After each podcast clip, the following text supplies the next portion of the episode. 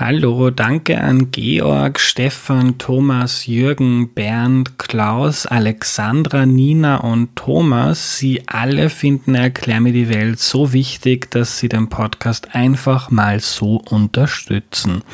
Vielen herzlichen Dank dafür. Ihr könnt das auch tun auf www.erklärmir.at. Und bevor es losgeht, noch eine entgeltliche Einschaltung. Wie werden Bitcoin eigentlich aufbewahrt? Es handelt sich bei Bitcoin nicht um physische Münzen, die man in die Hand nehmen kann. Bitcoin ist ausschließlich digital und der Zugriff darauf durch eine digitale Wallet gesichert. So wie du dein Bargeld in deiner Geldbörse aufbewahrst, bekommst du von deinem Broker eine digitale Wallet. Mehr zum Thema Crypto Wallets erfährst du in der Bitpanda Academy. Wenn du in Krypto investieren möchtest, kannst du das auf Bitpanda tun. Dort kannst du über 90 Kryptowährungen traden ab nur einem Euro. Du kannst dir die Bitpanda App herunterladen oder auf bitpanda.com gehen.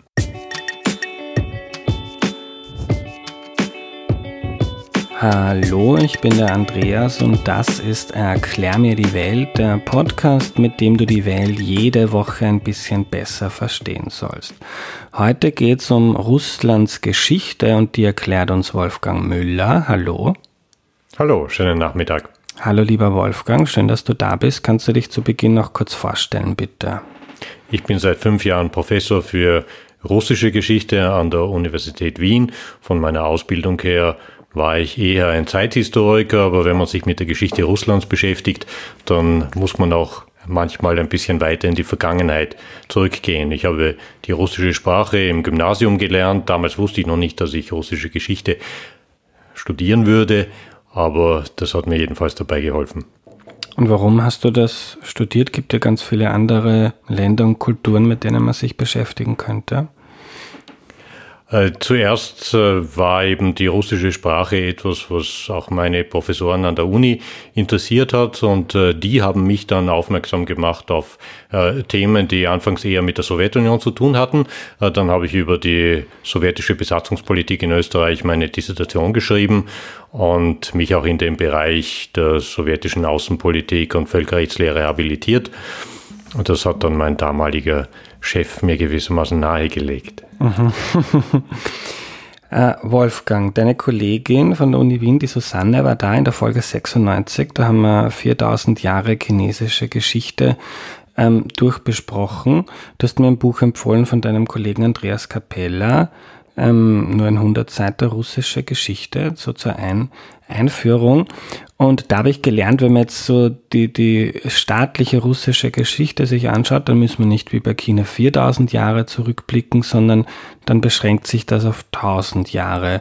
Wenn man jetzt von der Geschichte Russlands spricht oder der Geschichte von einem statisch, Staatengebilde auf diesem Gebiet, ähm, wo beginnt man da denn?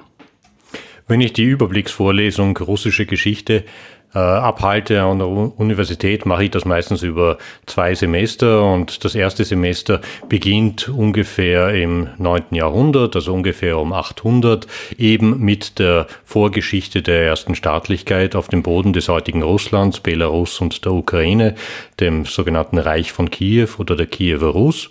Im zweiten Semester setze ich dann mit der Machtübernahme der Bolschewiken im Oktober 1917 an äh, und beschäftige mich mit der Geschichte seither. Also äh, von ungefähr 800 bis 1917 ist ein Semester und das zweite ist dann von 1917 bis Gegenwart. Für alle, die jetzt nicht gleich zu dir in die Vorlesung wollen, machen wir halt einen Schnelldurchlauf. Aber beginnen wir mit der Kiewer Rus. Ähm, Kiew verbinde ich ja mit der Ukraine, die Hauptstadt. Äh, was ist die Kiewer Rus und was heißt Rus? Äh, das Reich von Kiew, die erste Staatlichkeit, von der ich vorher gesprochen habe, äh, entsteht im 9. Jahrhundert durch eine Wanderungsbewegung. Äh, es ist die Einwanderung von den sogenannten Varegern. Das sind Stämme gewesen aus Skandinavien, man könnte auch sagen Normannen. Und die waren offenbar sehr gut organisiert. Die waren erstens große Seefahrer und andererseits offenbar gute Krieger. Und auf diese Art und Weise haben sie es in dieser Zeit, im 9., im 10., 11. Jahrhundert, äh, geschafft, an verschiedenen Orten der Welt Staatlichkeiten entweder zu begründen oder signifikant zu verändern. Das betrifft nicht nur den Raum von Russland, der Ukraine und Belarus, sondern beispielsweise auch England oder Süditalien. Da gibt es auch solche Normannenstaaten.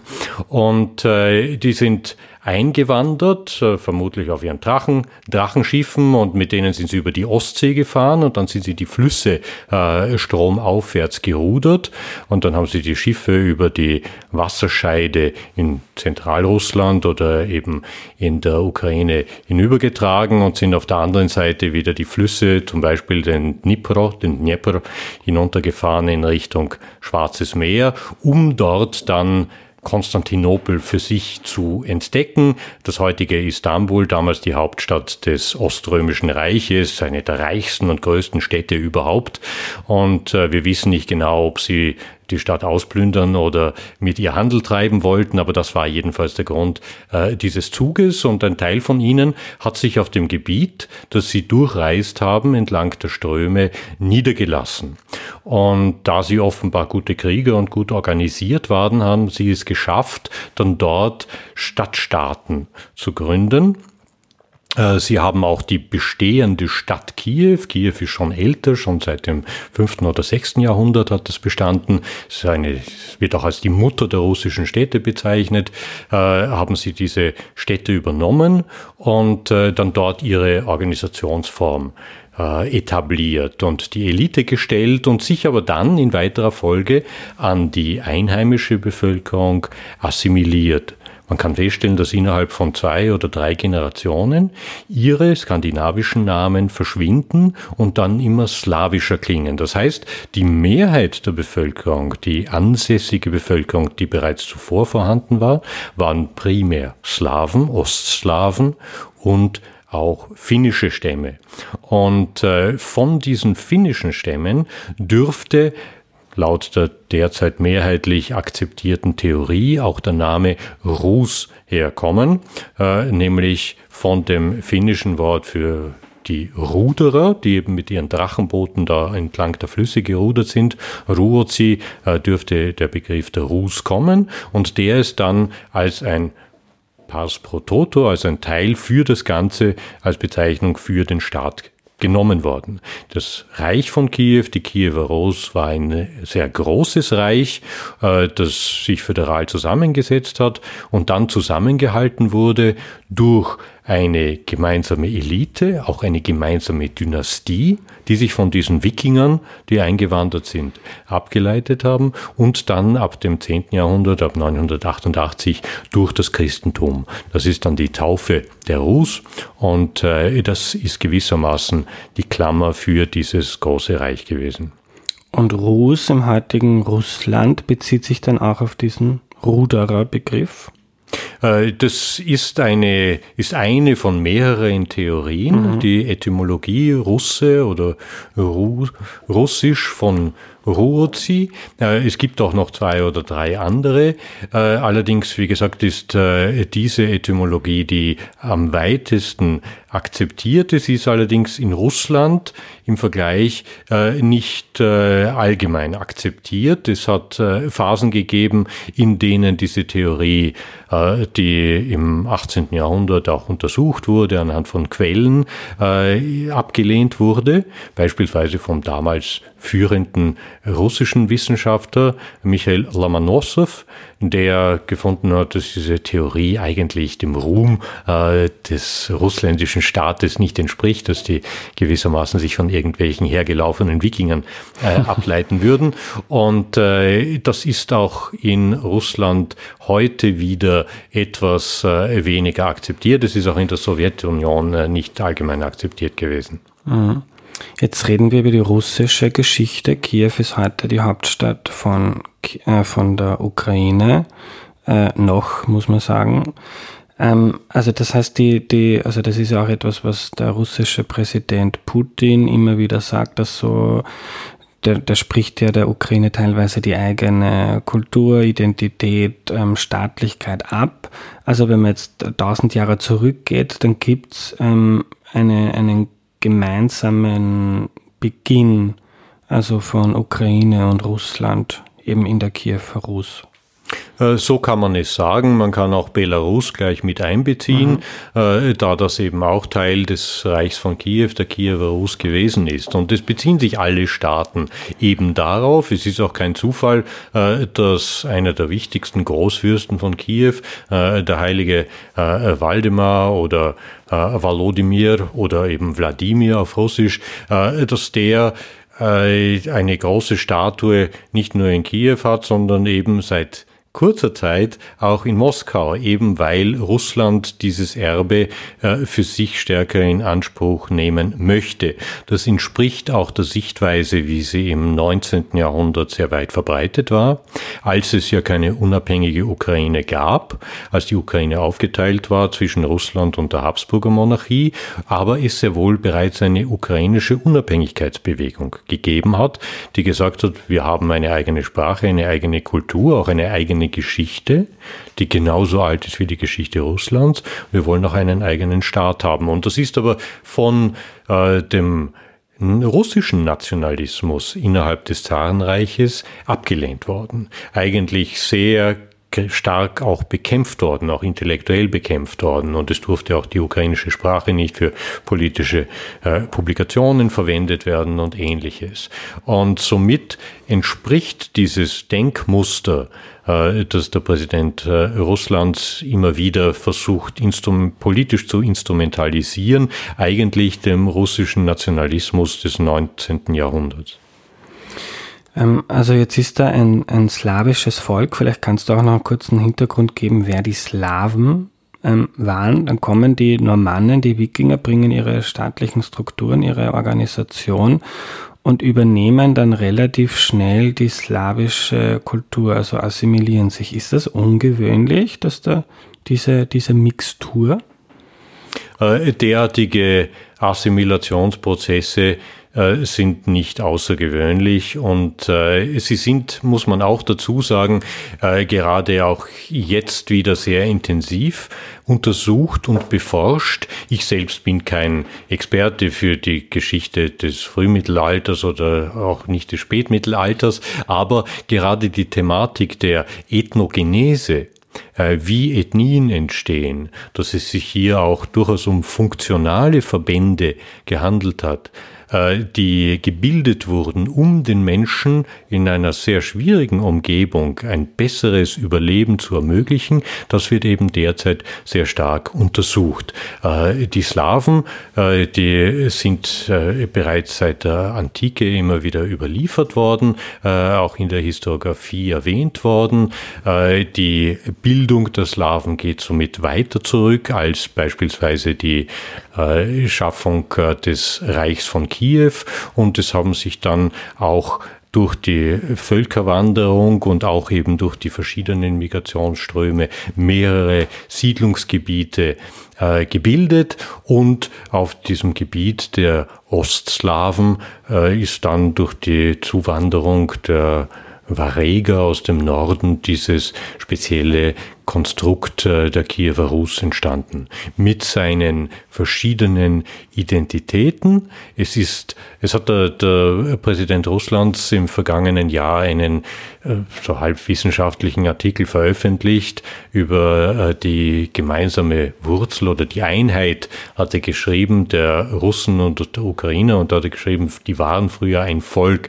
Dazu kann man jetzt sagen, natürlich haben sie in einem Staat, in einer Staatlichkeit gelebt, gelebt und man hätte niemanden fragen können, bist du ein Russe oder bist du ein Ukrainer, weil sie hätten einen groß angeschaut und hätten nicht gewusst, was man damit meint. Es war sicherlich eine äh, Bevölkerung, die relativ divers war, die allerdings dann eben durch gemeinsame Sprache, durch gemeinsame äh, Konfession und gemeinsame Staatlichkeit, Dynastie äh, auch zusammengehalten worden ist.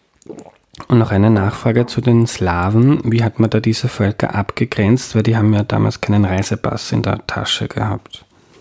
Äh, das sind Zuordnungen, wo wir sehr stark auf das zurückgreifen müssen, was uns überliefert wurde, was eben mhm. äh, Historiker damals geschrieben haben, äh, was auch in den Chroniken drinnen steht. Und da gibt es viele Bezeichnungen, die immer wieder verwendet werden. Eine unglaublich große Zahl alleine von den verschiedenen Stämmen, die in den alten Chroniken äh, der Kiewer Rus auch aufgeführt sind und namentlich genannt sind. Bei manchen wissen wir gar nicht, wo die jetzt gewesen sein sollen. Aber das ist etwas, was die Menschen schon sehr lange interessiert hat, weil Menschen eben soziale Wesen sind und zum Bilden von Gruppen gehört es auch dazu, dass wir Gruppen abgrenzen.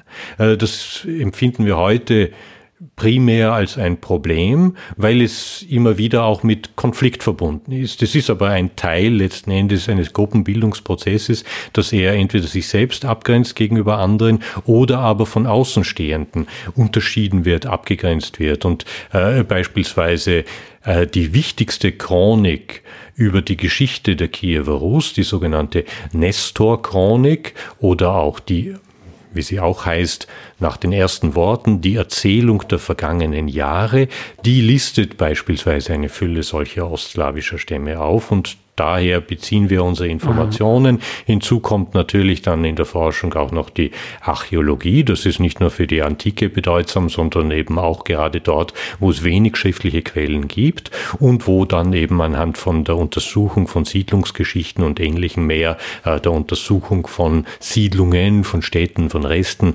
auch äh, rückgeschlossen wird, wer wann wohin gekommen ist.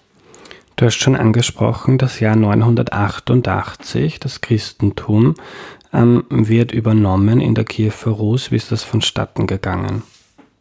Äh, dazu gibt es eine sehr hübsche Legende, die aus den Chroniken herauskommt äh, und die in etwa besagt, äh, dass dem damaligen Großfürsten von Kiew die drei großen äh, zur Verfügung äh, stehenden Religionen angeboten worden sind. Das eine war eben das Judentum, das auch in der Region verbreitet gewesen ist, so dann der Islam, zu dem auch schon Kontakte bestanden hat, haben. Das sieht man auch anhand von Völkern, die auch in der Region vorkommen oder durchziehen, oder auch anhand von Resten, beispielsweise beispielsweise Münzen und ähnlichem mehr, das auch gehandelt wurde mit dem islamischen Raum und dann eben das Christentum.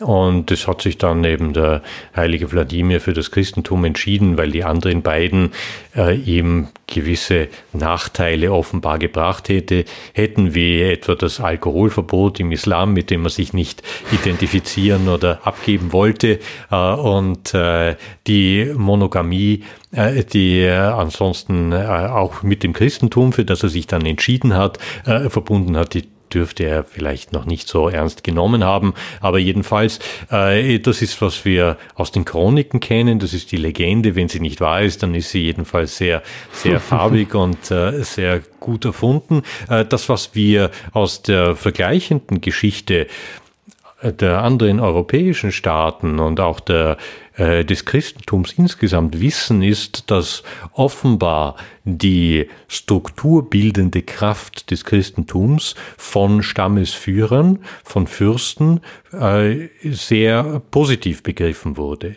Es ist darum gegangen, äh, einerseits nach innen die eigene Autorität zu festigen, den Zusammenhalt zu stärken. Und das ist offenbar durch das Christentum versprochen worden implizit. Das war äh, die Erwartung, die offenbar auch vielerorten funktioniert hat, sonst wäre das Christentum nicht so erfolgreich gewesen. Und auch nach außen hin das eigene Ansehen zu erhöhen. Und hier kommen wir wieder auf das Oströmische Reich, auf Konstantinopel äh, zurück. Das ist ja letzten Endes nicht nur das Ziel äh, der ersten Vareger gewesen, wie sie eingewandert sind, sondern das ist auch weiterhin immer noch das Zentrum der Welt, wie es aus Kiew betrachtet wird. Das ist das Vorbild. In Konstantinopel gibt es die berühmte Hagia Sophia, äh, die größte äh, Kirche des östlichen Christentums. Natürlich ist dann in Kiew auch eine Sophienkathedrale errichtet worden, die man auch heute noch in einer überbauten Form bewundern kann. Und äh, in weiterer Folge hat das eben auch ermöglicht, dass beispielsweise die Dynastie äh, der Familie Rurik, die heißt so nach dem Begründer, eben, es ist auch eindeutig ein skandinavischer Name, das Ik am Ende ist keine slawische Endung, dass diese Dynastie auch dann mit der Dynastie des Oströmischen Reiches äh, von Konstantinopel beispielsweise sich verbinden konnte. War dann in dieser Zeit äh, enorm modern, dass eigentlich jeder Fürst und jeder König in Europa wollte eine oströmische Prinzessin heiraten. Das war irgendwie das Nonplusultra. Und das hat letzten Endes dann auch im Falle der Kiewer Rus funktioniert, aber eben nur, nachdem man sich zum Christentum bekehren konnte. Somit können wir davon ausgehen, dass natürlich im Hintergrund die enorme Strahlkraft, die Konstantinopel als Handels äh, politisches, militärisches und intellektuelles und eben auch geistliches Zentrum gespielt hat, hier äh, nicht äh, zu übersehen ist. Äh, wenn wir jetzt von den gemeinsamen Anfängen der Staatlichkeit in der ähm, heutigen Ukraine und im heutigen Russland sprechen, ähm, wo in der Geschichte ist denn das auseinandergegangen? Also wo sind das dann unterschiedliche Entitäten geworden? Äh, unterschiedliche Entitäten sind es äh, eigentlich oder starten mit diesen Bezeichnungen erst relativ spät. Äh, Bekanntlich ist äh, der erste Staat mit dem Namen Ukraine nach dem Ende des Ersten Weltkrieges gegründet worden. In diesem dieser Epoche des Zerfalls der großen Reiche, als viele Staaten entweder wieder gegründet werden oder auch neu gegründet werden. Die äh, Tschechien oder eben damals die Tschechoslowakische Republik äh, ist gegründet worden, neu gegründet worden. Polen ist wieder gegründet worden, die baltischen Staaten sind neu gegründet worden, etc. Und damals ist eben auch die Ukraine geschaffen worden. Aber äh, der Weg gabelt sich eigentlich schon viel, viel früher und er gabelt sich wieder in Zusammenhang mit einem, einer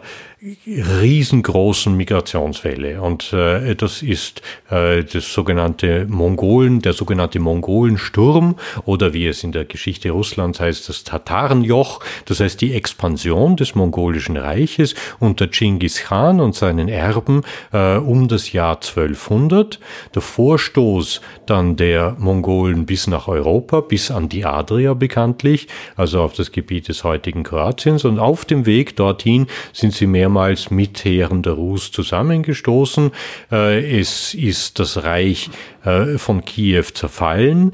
Es hatte bereits vorher gewisse Desintegrationserscheinungen gezeitigt. Es war ein eher föderales Gebilde, wie gesagt, und diese äh, Stadtstaaten haben sich dann begonnen, etwas auseinanderzuentwickeln. Und dann eben 1240 wird dann Kiew von den Mongolen geplündert und äh, zerstört. Äh, die Handwerker werden weggeführt, abtransportiert. Die Bevölkerungszahl sinkt auf einen Bruchteil. Kiew war vorher eine riesengroße, auch gemeinsame gemauerte Stadt, nicht nur Holzhäuser, sondern eben auch gemauerte. Ich habe auch vorher von der Sophienkathedrale gesprochen. Das verfällt nun in weiterer Folge und äh, das Gebiet der ehemaligen Kiewer Rus äh, entwickelt sich in drei verschiedene Richtungen. Äh, die eine Richtung äh, im äh, ganz im Norden wird von den Mongolen relativ wenig berührt. Die ziehen nicht so weit nach Norden und dort entsteht dann oder bleibt unabhängig, könnte man sagen, das gigantische Territorium des Stadtstaates Novgorod. Äh, ebenfalls früher eines Zentrums, ein Subzentrum des Kiewer Reiches. Dort entsteht eine Stadtrepublik eine sehr interessante Struktur, wenn man sonst Russland oder so diesen Raum immer mit monokratischen Systemen assoziiert. In Novgorod ist das ganz anders, äh, sehr stark handelsmäßig verflochten mit der Hanse, also mit äh, dem, dem Ostseeraum und mit den deutschen Landen. Und das ist eine Struktur, die dann bis ins 15. Jahrhundert auch seine Unabhängigkeit, ihre Unabhängigkeit bewahrt. Dann haben wir das Gebiet äh, des äh, Südwestens, äh, wo eben die mongolische Einwanderung und das sogenannte Tatarenjoch äh, sich eben auch durch starke äh, Zerstörung gezeigt hat. Und dieses Gebiet kommt im Laufe der folgenden 100 Jahre unter Einfluss eines neuen aufsteigenden Gebildes, nämlich von Polen-Litauen. Äh, Polen-Litauen im Westen äh, der ehemaligen Kiewer Rus gelegen, wird nun einer der großen Aufsteiger, tritt auf dem Gebiet der heutigen Ukraine die Nachfolge des Reiches von Kiew an, betrachtet sich auch zu einem guten Teil ebenfalls als ein Nachfolgestaat und bringt in weiterer Folge für die kommenden 300 bis 500 Jahre das Gebiet, ein Großteil des Gebiets der heutigen Ukraine in einen völlig anderen Kontext hinein. Äh, und äh, es gibt sehr starke westliche Einflüsse, es gibt die Verbindung über Handel, über die Dynastie, auch natürlich über Bildung und Kultur beispielsweise. Äh, es wird in Kiew im 17. Jahrhundert eine Wissenschaftsakademie gegründet. Da gibt sowas in Russland zu dem Zeitpunkt noch gar nicht. Das ist damals noch, Kiew damals noch unter äh, polnisch-litauischer Herrschaft. Und das bleibt es eigentlich dann auch, äh, wird dann so scheibchenweise äh, von Russland äh, verdrängt und annektiert, bis dann eben äh, Polen völlig zerstückelt wird in den sogenannten polnischen Teilungen zwischen 1772 und 75 und dann bleibt eigentlich äh, nur ein Teil über, der dann an die Habsburger Monarchie angeschlossen wird, die heutige Westukraine. Und der Rest gehört dann zum Zarenreich. Und damit bin ich schon beim dritten Teil, äh, der dritten Nachfolgestaat äh, der ehemaligen Kiewer Rus. Und das ist dann eben, das sind die Fürstentümer im Nordosten gewesen, die fallen unter Tributpflicht des Mongolenreiches und äh, werden dann eher von mongolischer Seite beeinflusst, kulturell, politisch, in Bezug auf äh, das politische System. Äh, alle Fürsten müssen sich dem Khan der Mongolen unterwerfen. Der mongolische Großkhan entscheidet dann, welchem der Fürsten er dann das Vertrauen ausspricht. Er setzt sie dann zum Beispiel den einen Fürsten über die anderen als Steuereintreiber ein äh, und mischt so gewissermaßen mit, bringt äh, dann das spätere Russland unter den Einfluss und der kulturellen Einfluss. Einerseits werden äh, Neuerungen hineingebracht, Kommunikationssystem, Lehnsworte für Post, für Geld und so weiter. Das sind, äh, die sind mongolischen Ursprungs. Es gibt auch eine sehr starke Argumentation, ist im 19. Jahrhundert sehr stark argumentiert worden, dass das Autoritäre in der Geschichte Russlands, das Monokratische, äh, die starke Unterdrückung oder Unterwerfung, dass das eher ein Überbleibsel der mongolischen politischen Kultur gewesen ist. Äh, das wird von manchen auch bestritten oder hinterfragt, aber Faktum ist, dass es so in dieser Art in der Kiewer Rus nicht existiert hat und es hat auch in Polen-Litauen in dieser Art nicht existiert. Und in diesem äh, nordöstlichen Gebiet kommt es dann zu verschiedenen Stammesstreitigkeiten zwischen den verschiedenen Teilstaaten und hier setzt sich dann manche sagen das skrupelloseste, aber das ist vielleicht ein bisschen polemisch, äh, nämlich der Fürst von Moskau durch und bringt dann die anderen Stadtstaaten unter seine Herrschaft. Da gibt es vorher eben noch gute 100 Jahre Rivalitäten mit anderen alten, sehr kulturell hochentwickelten Städten. Moskau ist ja eher ein Newcomer, ist um 600 Jahre jünger als Kiew beispielsweise. Äh, und es ist erst gegründet worden, knapp bevor das Reich von, von Kiew schon wieder untergegangen ist im späten 12. Jahrhundert. Und äh, es gibt dann eben auch andere reiche Städte dort, Suzdal und Wladimir. Äh, und die werden dann eben von Moskau unter die Kontrolle gebracht, unterworfen, dann schließlich auch Novgorod wird ebenfalls von Moskau unterworfen und annektiert und dann äh, ab dem 17. Jahrhundert expandiert dann der Staat Russland auch eben auf das Gebiet der heutigen Ukraine hinein. Das ist allerdings ein sehr langer Prozess, der dann eben noch bis Ende des 18. Jahrhunderts dauert. Ähm, ich glaube, zu Beginn hat man dann ja noch vom Moskauer Staat gesprochen. Ähm, seit wann gibt es diesen Begriff Russland und warum wurde der dann verwendet? Äh, dieser Begriff ist ab dem 16. Jahrhundert, äh, hat er sich dann äh, schon auch durchgesetzt, der sowohl im westlichen äh, Sprachgebrauch und dann im russischen, es gibt dann auch die Begriffe eben, die mit dem Staat und mit seinem Herrscher assoziiert werden, die im 16., 17. Jahrhundert sehr grundlegend äh, sich verändern und ausgestaltet werden. Äh, vom Großfürstentum Moskau äh, wird dann auch der Zarentitel übernommen. Das passiert im 15. Jahrhundert zuerst unter äh, Ivan III. Der nimmt nach dem Untergang von Konstantinopel also nach dem Untergang dieses Kaiserreiches nimmt er einen Kaisertitel an, auch nachdem dann äh, die Tributzahlungen an die Mongolen eingestellt worden sind, nimmt er diesen Kaisertitel an. Auch er heiratet wiederum eine äh, byzantinische Prinzessin und nennt sich dann eben Zar. Und dann äh, finden wir hier den Begriff, der wiederum auf die Kiewer Rus sich bezieht, Zar äh, der Rus. Und das ist dann im Deutschen mit, übersetzt worden mit Zar aller Reußen oder aller Russen. Und äh, das hat im Russischen geheißen Vsia Russi, also der gesamten Rus. Da haben wir wiederum diesen Bezug. Er ist aber nicht der Einzige, der diesen Titel für sich in Anspruch nimmt. Es gibt beispielsweise dann im 17. Jahrhundert äh, in, auf dem Gebiet der heutigen Ukraine die autonomen Kosaken, deren Anführer dann auch sich darauf bezieht. Und wir sehen somit, dass dieses historische Erbe äh, umstritten ist. Äh, ab äh, dem 16. Jahrhundert ab Ivan IV., das ist der Enkel von Ivan III., äh, wird dann eben vom Zartum Moskau gesprochen und dann in weiterer Folge auch von Russland und dann entwickelt sich eben auch aus dem lateinischen Begriff, der im westlichen äh, in der westlichen Historiografie verwendet wurde, Rusia oder Russia, äh, ist dann eben auch der russische Staatsname abgeleitet worden, relativ spät eben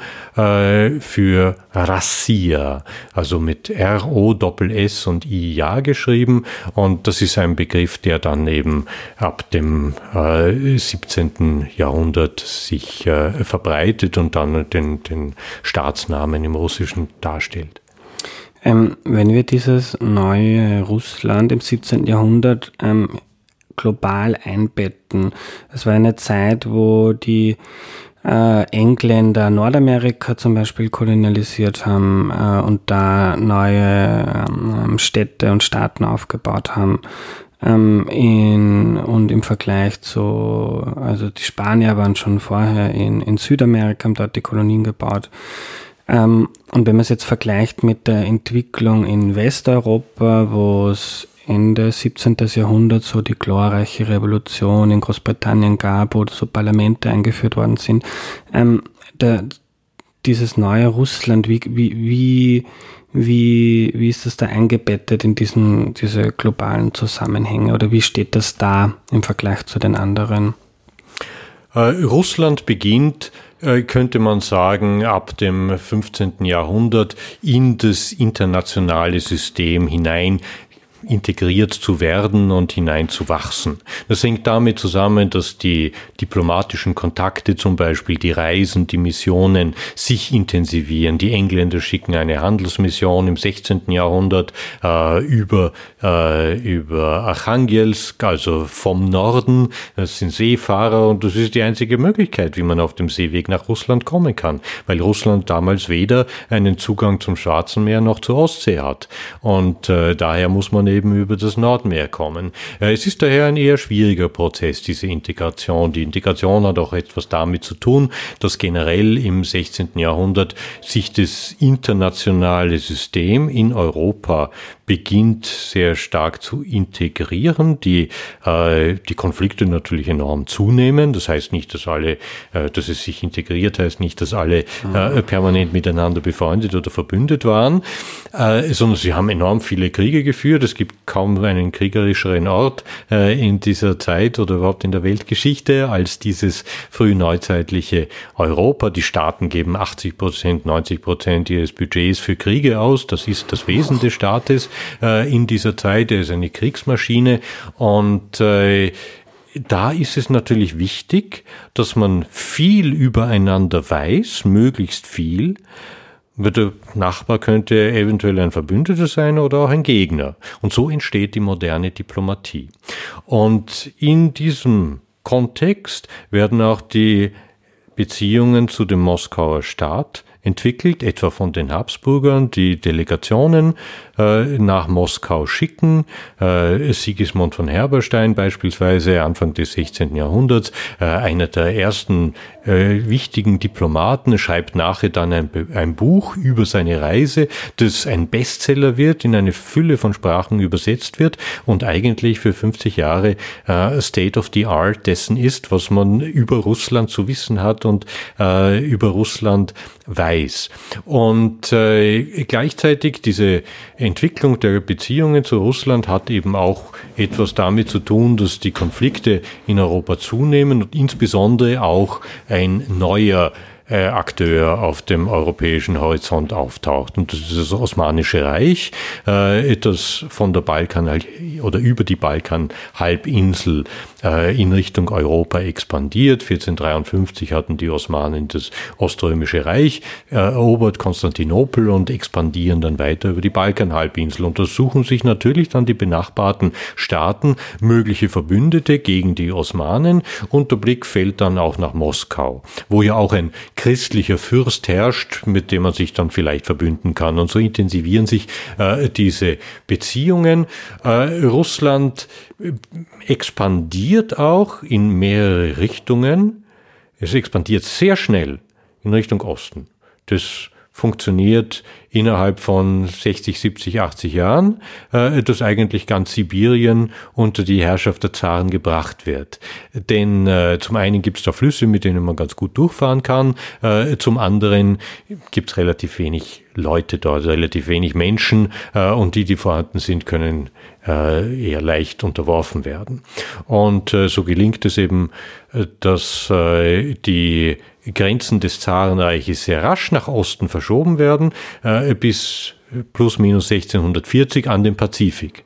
Nach Westen geht es sehr, sehr langsam, weil dort sind nicht die endlosen Weiten Sibiriens mit einigen wenigen Menschen darin, sondern dort sind äh, Staaten, die Russland ebenbürtig sind, manchmal auch überlegen sind, Polen-Litauen beispielsweise, äh, das ein sehr großer Staat gewesen ist, auch ein sehr mächtiger Staat, auch militärisch sehr potenter Staat gewesen ist. Und es braucht daraufhin dann 200 Jahre, bis Russland einige wenige, äh, vielleicht 100 Kilometer die Grenze auf Kosten von Polen äh, verschieben kann. Das heißt, es ist ein enorm schwieriger und langwieriger Prozess. Und dabei, und da bin ich auch schon jetzt beim, beim letzten Punkt, zeigt sich vor allem, dass Russland zwar territorial riesengroß ist, aber in mancherlei Hinsicht technisch und wirtschaftlich, aber auch in Bezug auf die Verwaltung äh, anders entwickelt ist oder eben nicht so entwickelt ist wie die westeuropäischen Staaten. Und daher beginnt eigentlich schon ab dem hm, könnte sagen, es beginnt nicht im 16. Jahrhundert, sondern es hat es auch schon früher gegeben, auch schon im Kiewer Reich, äh, eine Art Technologieimport. Russlands. Und das ist auch was wiederum das Interesse Russlands an diesen entstehenden Beziehungen darstellt. Russland möchte natürlich Handel treiben, um auf diese Art und Weise äh, zwei Dinge zu bekommen. Äh, die besten Waffen, die es gibt, äh, und äh, oder die beste Technologie und andererseits auch Luxusgüter. Äh, das sind die Interessen des frühneuzeitlichen Staates. Krieg führen und äh, die Adeligen und den Hof äh, in Luxus leben lassen, damit sie auch zufrieden sind und äh, nicht gegen die Zentralmacht, gegen den Fürsten aufbegehren. Und äh, auf diese Art und Weise beginnt dann ein Prozess oder setzt sich fort, intensiviert sich ein Prozess der Annäherung, der kulturellen Annäherung der Elite Russlands an den Westen durch das 17. Jahrhundert hindurch. Die erste große Spitze wird dann erreicht mit Peter I., dem Zaren, der berühmte Peter der Große, der auch selbst Reisen nach Westeuropa unternimmt, um dort handwerklich äh, genau das zu lernen, was er wissen muss, um das zu werden, was er eigentlich werden möchte, nämlich der Kaiser einer oder der führenden europäischen Großmacht. Er möchte nun ebenbürtig werden, er möchte äh, die westlichen Großmächte einholen und überholen, könnte man sagen. Es war dann später ein Slogan in der Sowjetunion in den 1960er Jahren, wir müssen den Westen oder die USA einholen und überholen. Das war damals auch schon ähnlich äh, und daher bringt er auch viele äh, Techniker, Militärs, Intellektuelle, Historiker, Forscher, Ärzte und anderes, Architekten aus Westeuropa nach Russland. Russland bekommt sein neues Gesicht, äh, es bekommt eine neue Hauptstadt mit einem ausländischen Namen, St. Petersburg, das heißt auf Russisch per se gar nichts. Sankt heißt nicht, Peter heißt nichts und Burg heißt auch nichts. Äh, das sind drei deutsche Worte, die man zusammengesetzt hat, äh, eben weil Peter auf diese Art und Weise äh, seiner Begeisterung für die europäische Moderne Ausdruck verleihen wollte und er wollte, dass eben Russland eine europäische Großmacht wird, die führende europäische Großmacht. Und daher kommt dann diese Verwestlichung in der allerdings dann auch schon wiederum äh, die Wurzeln für einen neuen Identitätskonflikt in Russland angelegt sind, nämlich der Konflikt zwischen einer sehr stark verwestlichten Elite, einem sehr stark westlich äh, vielleicht nicht strukturierten, aber westliche Vorbilder nachahmenden Staat und eigentlich 80 Prozent, 90 Prozent der Bevölkerung, die davon völlig unbetroffen sind, weil sie damit nicht in Kontakt kommen. Und das beginnt dann im 18. Jahrhundert, im Zeitalter der Spätaufklärung und des frühen Nationalismus zu einem Identitätskonflikt zu werden, dem zentralen Identitätskonflikt im 19. Jahrhundert in Russland. Und wie ist der ausgegangen, der Konflikt? Das ist jetzt eine, eine Zwölferfrage. Äh, es ist äh, zu unterschiedlichen Zeiten hat äh, der Staat Russland und haben auch seine Eliten darauf unterschiedliche Antworten gefunden. Und äh, wir sehen, dass es im äh, frühen 19. Jahrhundert, äh, etwa nach, den, nach der Französischen Revolution, nach der Amerikanischen Revolution, nach den Napoleonischen Kriegen, eine sehr starke Tendenz gegeben hat, äh, innerhalb der intellektuellen äh, Gruppen, Euro, äh, Russland nach europäischem Vorbild zu einer äh, zu einem konstitutionellen Staat zu machen, zu einem Verfassungsstaat, vielleicht sogar zu einer konstitutionellen Monarchie oder gar zu einer Republik nach amerikanischem Vorbild. Da hat es Gruppen gegeben unter der Geheimbewegung und dann die auch einen Aufstand gemacht hat, der sogenannten Dekabristen 1825. Dann in den 1830er Jahren gibt es die sogenannten Westler, Zapadniki, äh, die gesagt haben, waren eher Liberale, die gesagt haben, ja, Russland soll sich so entwickeln wie der Westen. Westler, wie der Westen. Dagegen hat sich dann eine Gruppierung äh, formiert, das waren die Slavophilen, die gesagt haben, aber nein, das wäre völlig falsch, wir müssen uns auf die eigenen Wurzeln besinnen, um auf diese Art und Weise die Probleme zu lösen. Und die interessanterweise einige der Punkte, äh, die sehr oft mit der Geschichte Russlands assoziiert werden, dem Westen in die Schuhe geschoben haben, beispielsweise die Leibeigenschaft. Und die gesagt haben, die Leibeigenschaft ist gar nichts Russisches, das ist eigentlich etwas Westliches.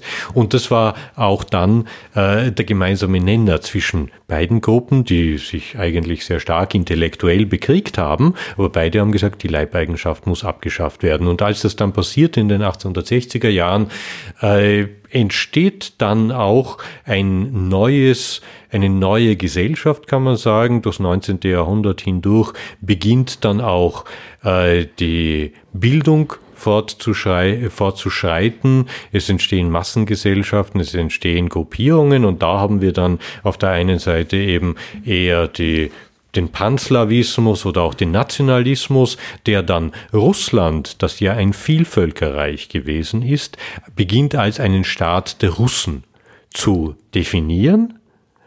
Es sind zwar die ethnischen Russen circa 50 Prozent, damals gewesen, 49,8 in der ersten äh, Volks Zählung 1897. Aber äh, diese Nationalisten haben gesagt, das, was die anderen 50 Prozent sind, das darf uns nicht interessieren, die müssen sich anpassen. Oder aber, so wie im Falle der Ukrainer, man hat sie einfach dann als Kleinrussen bezeichnet und gesagt, ja, sie singen so hübsche Volkslieder und haben ein bisschen komischen Dialekt, äh, den wir nicht verstehen, aber das ist eigentlich keine richtige Sprache. Und das war dann eben wiederum eine Antwort, die in Richtung äh, der Vereinheitlichung äh, und äh, der, könnte man sagen, Betonung des nationalen Elements ausgegangen ist. In der Sowjetunion hat es auch unterschiedliche Epochen gegeben, jene, als man die westlichen, westlichen äh, westlichen Experten ins Land eingeladen hat. Es geht wieder um den Technologieimport, Know-how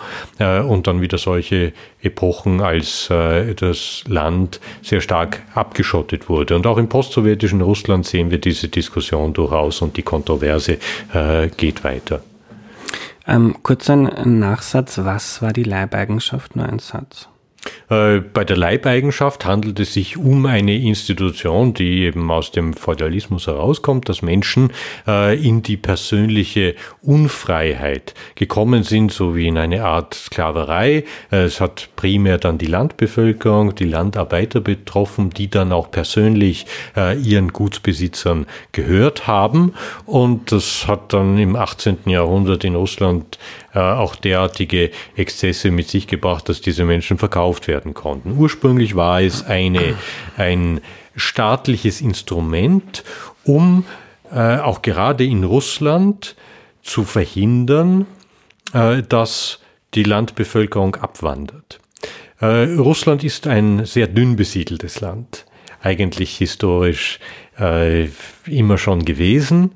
Es ist erst im 18. Jahrhundert ist es zu dem bevölkerungsreichsten Land unter den europäischen Großmächten geworden. Bis dahin war es Frankreich. Also Frankreich hatte mehr Einwohner als, als Russland und davor hatte auch Polen, äh, Litauen mehr Einwohner als Russland. Russland hat dann auf einmal so viele Einwohner, weil es Polen aufgeteilt hatte äh, und sich die äh, östliche Hälfte von Polen annektiert hat und damit natürlich auch die Bevölkerung. Und damit wird es zum bevölkerungsreichsten Land. Äh, und äh, das bleibt es auch. Aber bis dahin hatte es primär das Problem, äh, zu wenig Menschen zu haben, um die Landwirtschaft betreiben zu können. Und um dieses Problem der dünnen Besiedelung und gleichzeitig des großen Landes äh, zu lösen und auch die Menschen daran zu hindern, an dem insbesondere im 16. Jahrhundert sehr repressiven Regime davonzulaufen, in Gebiete, wo sie unter keiner Kontrolle standen, wo der Boden fruchtbar gewesen ist, wo sie frei waren. Um das zu verhindern, war die Leibeigenschaft ein das Mittel des Staates.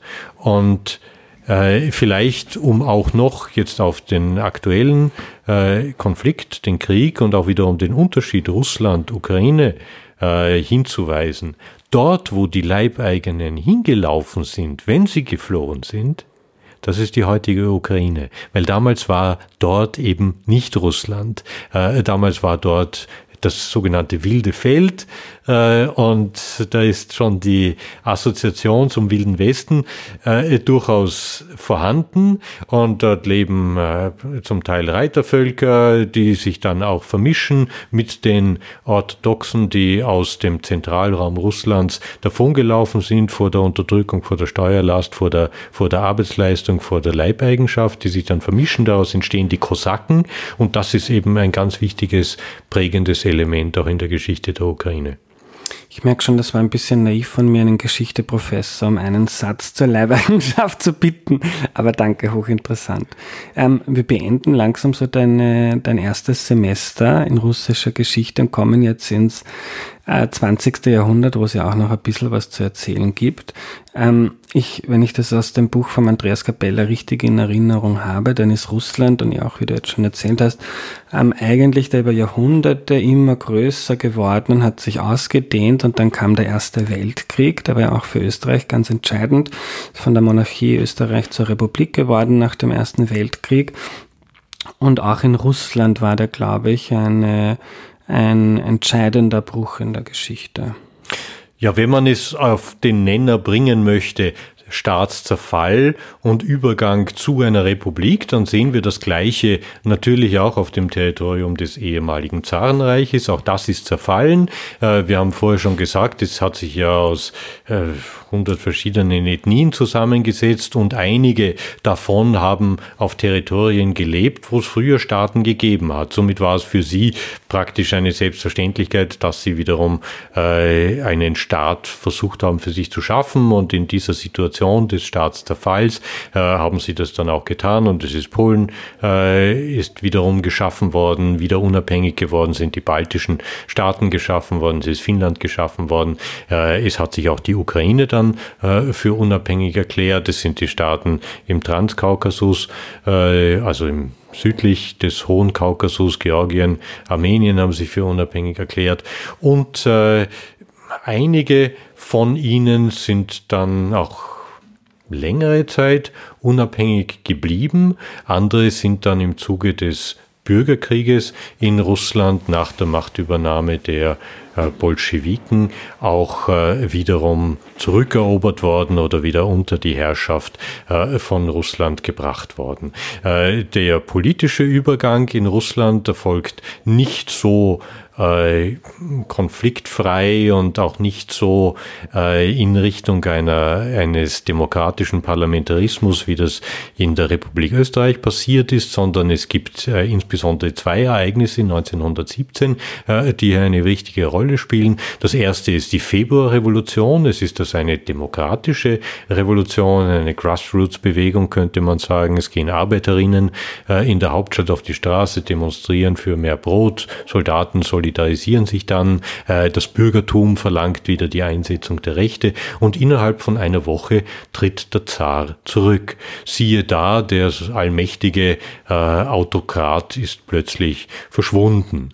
Und äh, Russland bekommt eine provisorische Regierung, die den Staat in Richtung einer Republik leiten soll. Es wird eine verfassunggebende Versammlung gewählt, äh, die eine Verfassung ausarbeiten soll. Äh, gleichzeitig bleibt aber Russland noch 1917 hindurch ein äh, kriegführender Staat im Ersten Weltkrieg. Dieses Russland, dieses nun diese russische Republik, äh, geführt von einer provisorischen Regierung, die sich zusammengesetzt aus gemäßigten Kräften, gemäßigt konservativen, äh, liberalen und auch gemäßigten Sozialisten oder Arbeiterpartei.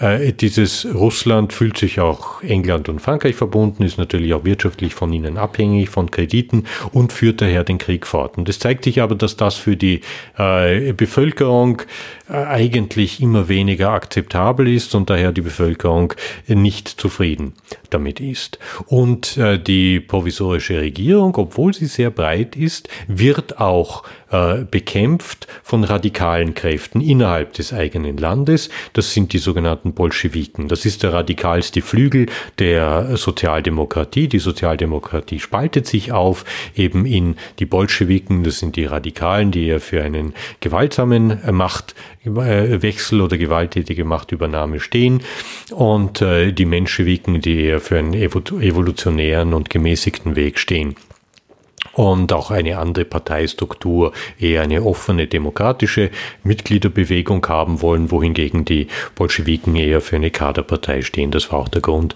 äh, damals noch für die Spaltung. Das ist schon äh, zu diesem Zeitpunkt über zehn Jahre zurückgelegen, diese Spaltung. Und die Bolschewiken äh, spüren, dass die Bevölkerung eigentlich nicht mehr den Krieg fortsetzen möchte äh, und sie betrachten auch ihre Stunde als gekommen. Es gibt seit der Februarrevolution gibt es lokale Vertretungsbehörden der Arbeiter und auch der Soldaten. Das sind sogenannte Räte auf Russisch Sowjets. Äh, die haben sich spontan gebildet und äh, da werden Deputierte entsandt. Das sind keine allgemeinen äh, Wahlen, die da abgehalten werden zu diesem Zeitpunkt, sondern eben lokale Berufsvertretungswahlen, könnte man sagen. Es sind die Arbeiter, die da und die Soldaten, die hier Deputierten entsenden. Und bei den Wahlen in diese Sowjets zeigt sich, dass die Bolschewiken den meisten Anklang finden. Das ist auch wenig überraschend. Die Bevölkerung ist sehr stark radikalisiert und das betrifft insbesondere die Industriearbeiterschaft und die Soldaten. Und die Soldaten wollen nicht weiter, weiter kämpfen äh, und daher folgen sie dem, der am ersten sagt, wir wollen diesen Krieg beenden. Und äh, im Laufe des Jahres 1917 wird dieser Machtkampf zwischen der gemäßigten provisorischen Regierung der Republik und den Bolschewiken eigentlich immer stärker. Der Führer der Bolschewiken, äh, äh Lenin, kehrt aus dem Schweizer Exil nach Russland zurück und beginnt eigentlich sofort den politischen Kampf. Und es gelingt ihm auch dann, seine Parteiführung äh, im Herbst äh, davon zu überzeugen, dass sie einen Aufstand machen sollen. Und im Oktober findet dann die sogenannte Oktoberrevolution statt. Es ist eigentlich ein Putsch von Paramilitärs äh, unter der Kontrolle der Bolschewiken, der sogenannten Roten Garden, äh, die das Regierungszentrum in der Hauptstadt besetzen und äh, die Regierung stürzen und äh, dann eine neue Regierung bilden. Sie lösen zwar das Versprechen ein, äh, Russland aus dem Ersten Weltkrieg herauszunehmen. Sie schließen einen Separatfrieden in Brest-Litovsk mit den Mittelmächten, dem Deutschen Reich und der Habsburger Monarchie, aber damit ist dann auch schon die Phase der äh, demokratischen Entwicklung in Richtung einer parlamentarischen Republik, einer konstitutionellen Republik auch schon beendet. Denn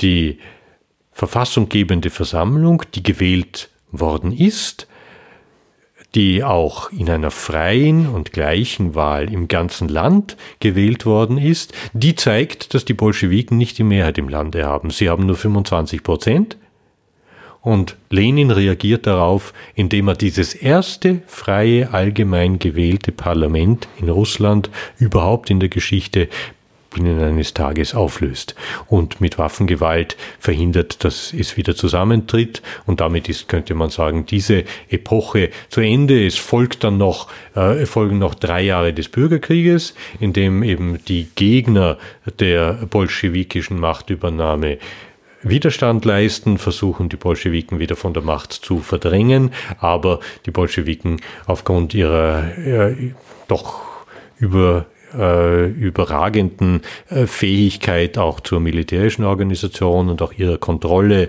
äh, des Zentrums des Staates, nämlich der Hauptstadt, Petrograd, wie es dann eben in der Zeit des Ersten Weltkrieges umbenannt worden ist, und Moskau. Die Hauptstadt wird dann nach Moskau zurückverlegt von den Bolschewiken. Äh, durch die Kontrolle gelingt es ihnen dann, die Oberhand zu behalten und sich äh, militärisch durchzusetzen. Es bleiben über äh, circa fünf Millionen oder noch mehr Todesopfer aus dem, aus dem russischen Bürgerkrieg. Bevor wir uns Lenin ein bisschen genauer widmen, eine spannende Frage, die ein Hörer über Instagram gestellt hat. Ähm, wenn 1917 ein paar Dinge anders gelaufen wären, ähm, wäre Russland vielleicht heute eine Demokratie oder sind damals, also hatte die Demokratie da je eine echte Chance ähm, oder haben da die Grundvoraussetzungen gefehlt?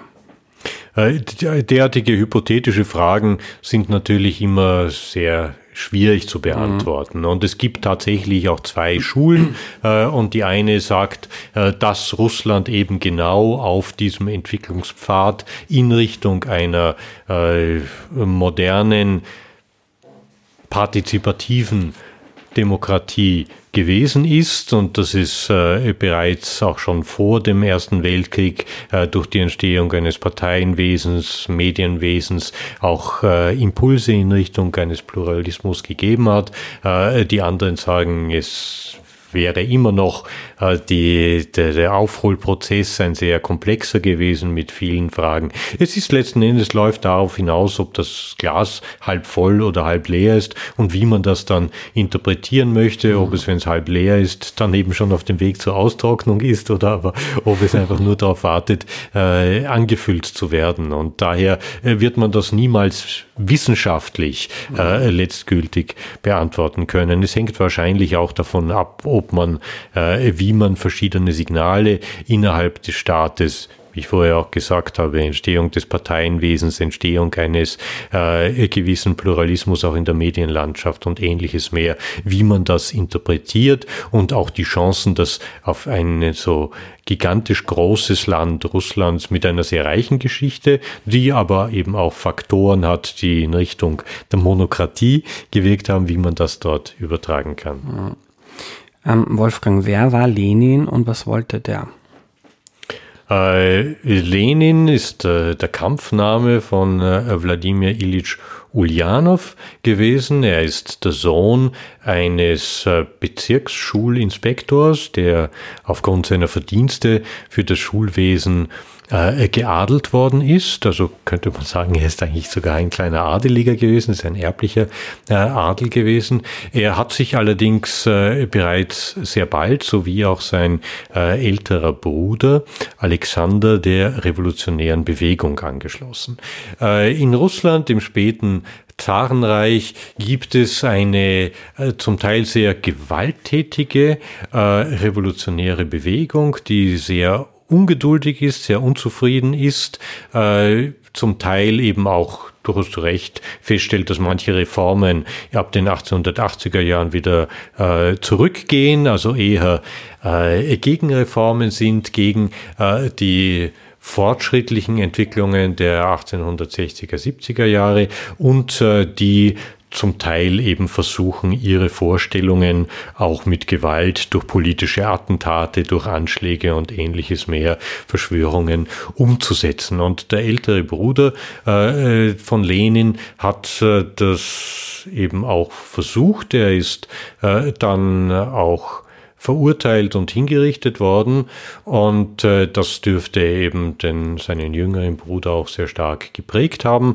Äh, Lenin ist dann eben zu einem der Begründer der Sozialdemokratie in Russland geworden, einer Partei, die anfangs noch äh, in der Illegalität existiert, im Untergrund, äh, auch immer wieder von der Geheimpolizei des Zartums äh, beobachtet, zerschlagen, äh, zersetzt wird und ähnliches mehr.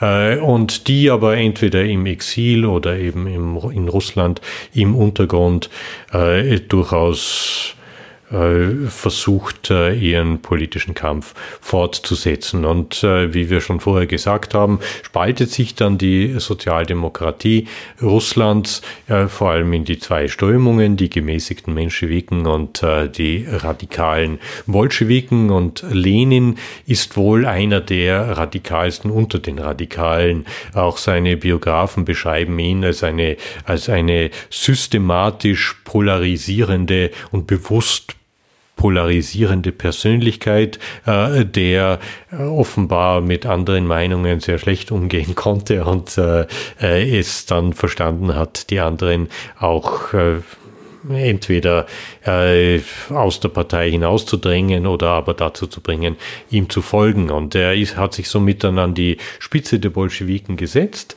Äh, er ist mehrfach äh, verbannt worden innerhalb des Staates, ist dann auch, das war eine der Bestrafungen für politische Tätigkeit und ist in Sibirien auch verbannt gewesen an dem Fluss Lierna. Das ist auch möglicherweise der Grund, woher er seinen Tarnnamen Lenin äh, genommen hat. Es gibt da auch zwei oder drei verschiedene Theorien, aber das ist eben eine äh, der bekanntesten und ist dann in der Zeit äh, des Ersten Weltkrieges in, im Schweizer Exil gewesen. Er ist ein äh, Theoretiker gewesen, der den, äh, sich mit dem Marxismus sehr äh, intensiv auseinandergesetzt hat, der ihn allerdings auch äh, weiter verschärft hat, polarisiert hat, insbesondere dann auch mit seiner Vorstellung, wie denn äh, sein Flügel der Sozialdemokratie, eben die Bolschewiken, an die Macht kommen sollen.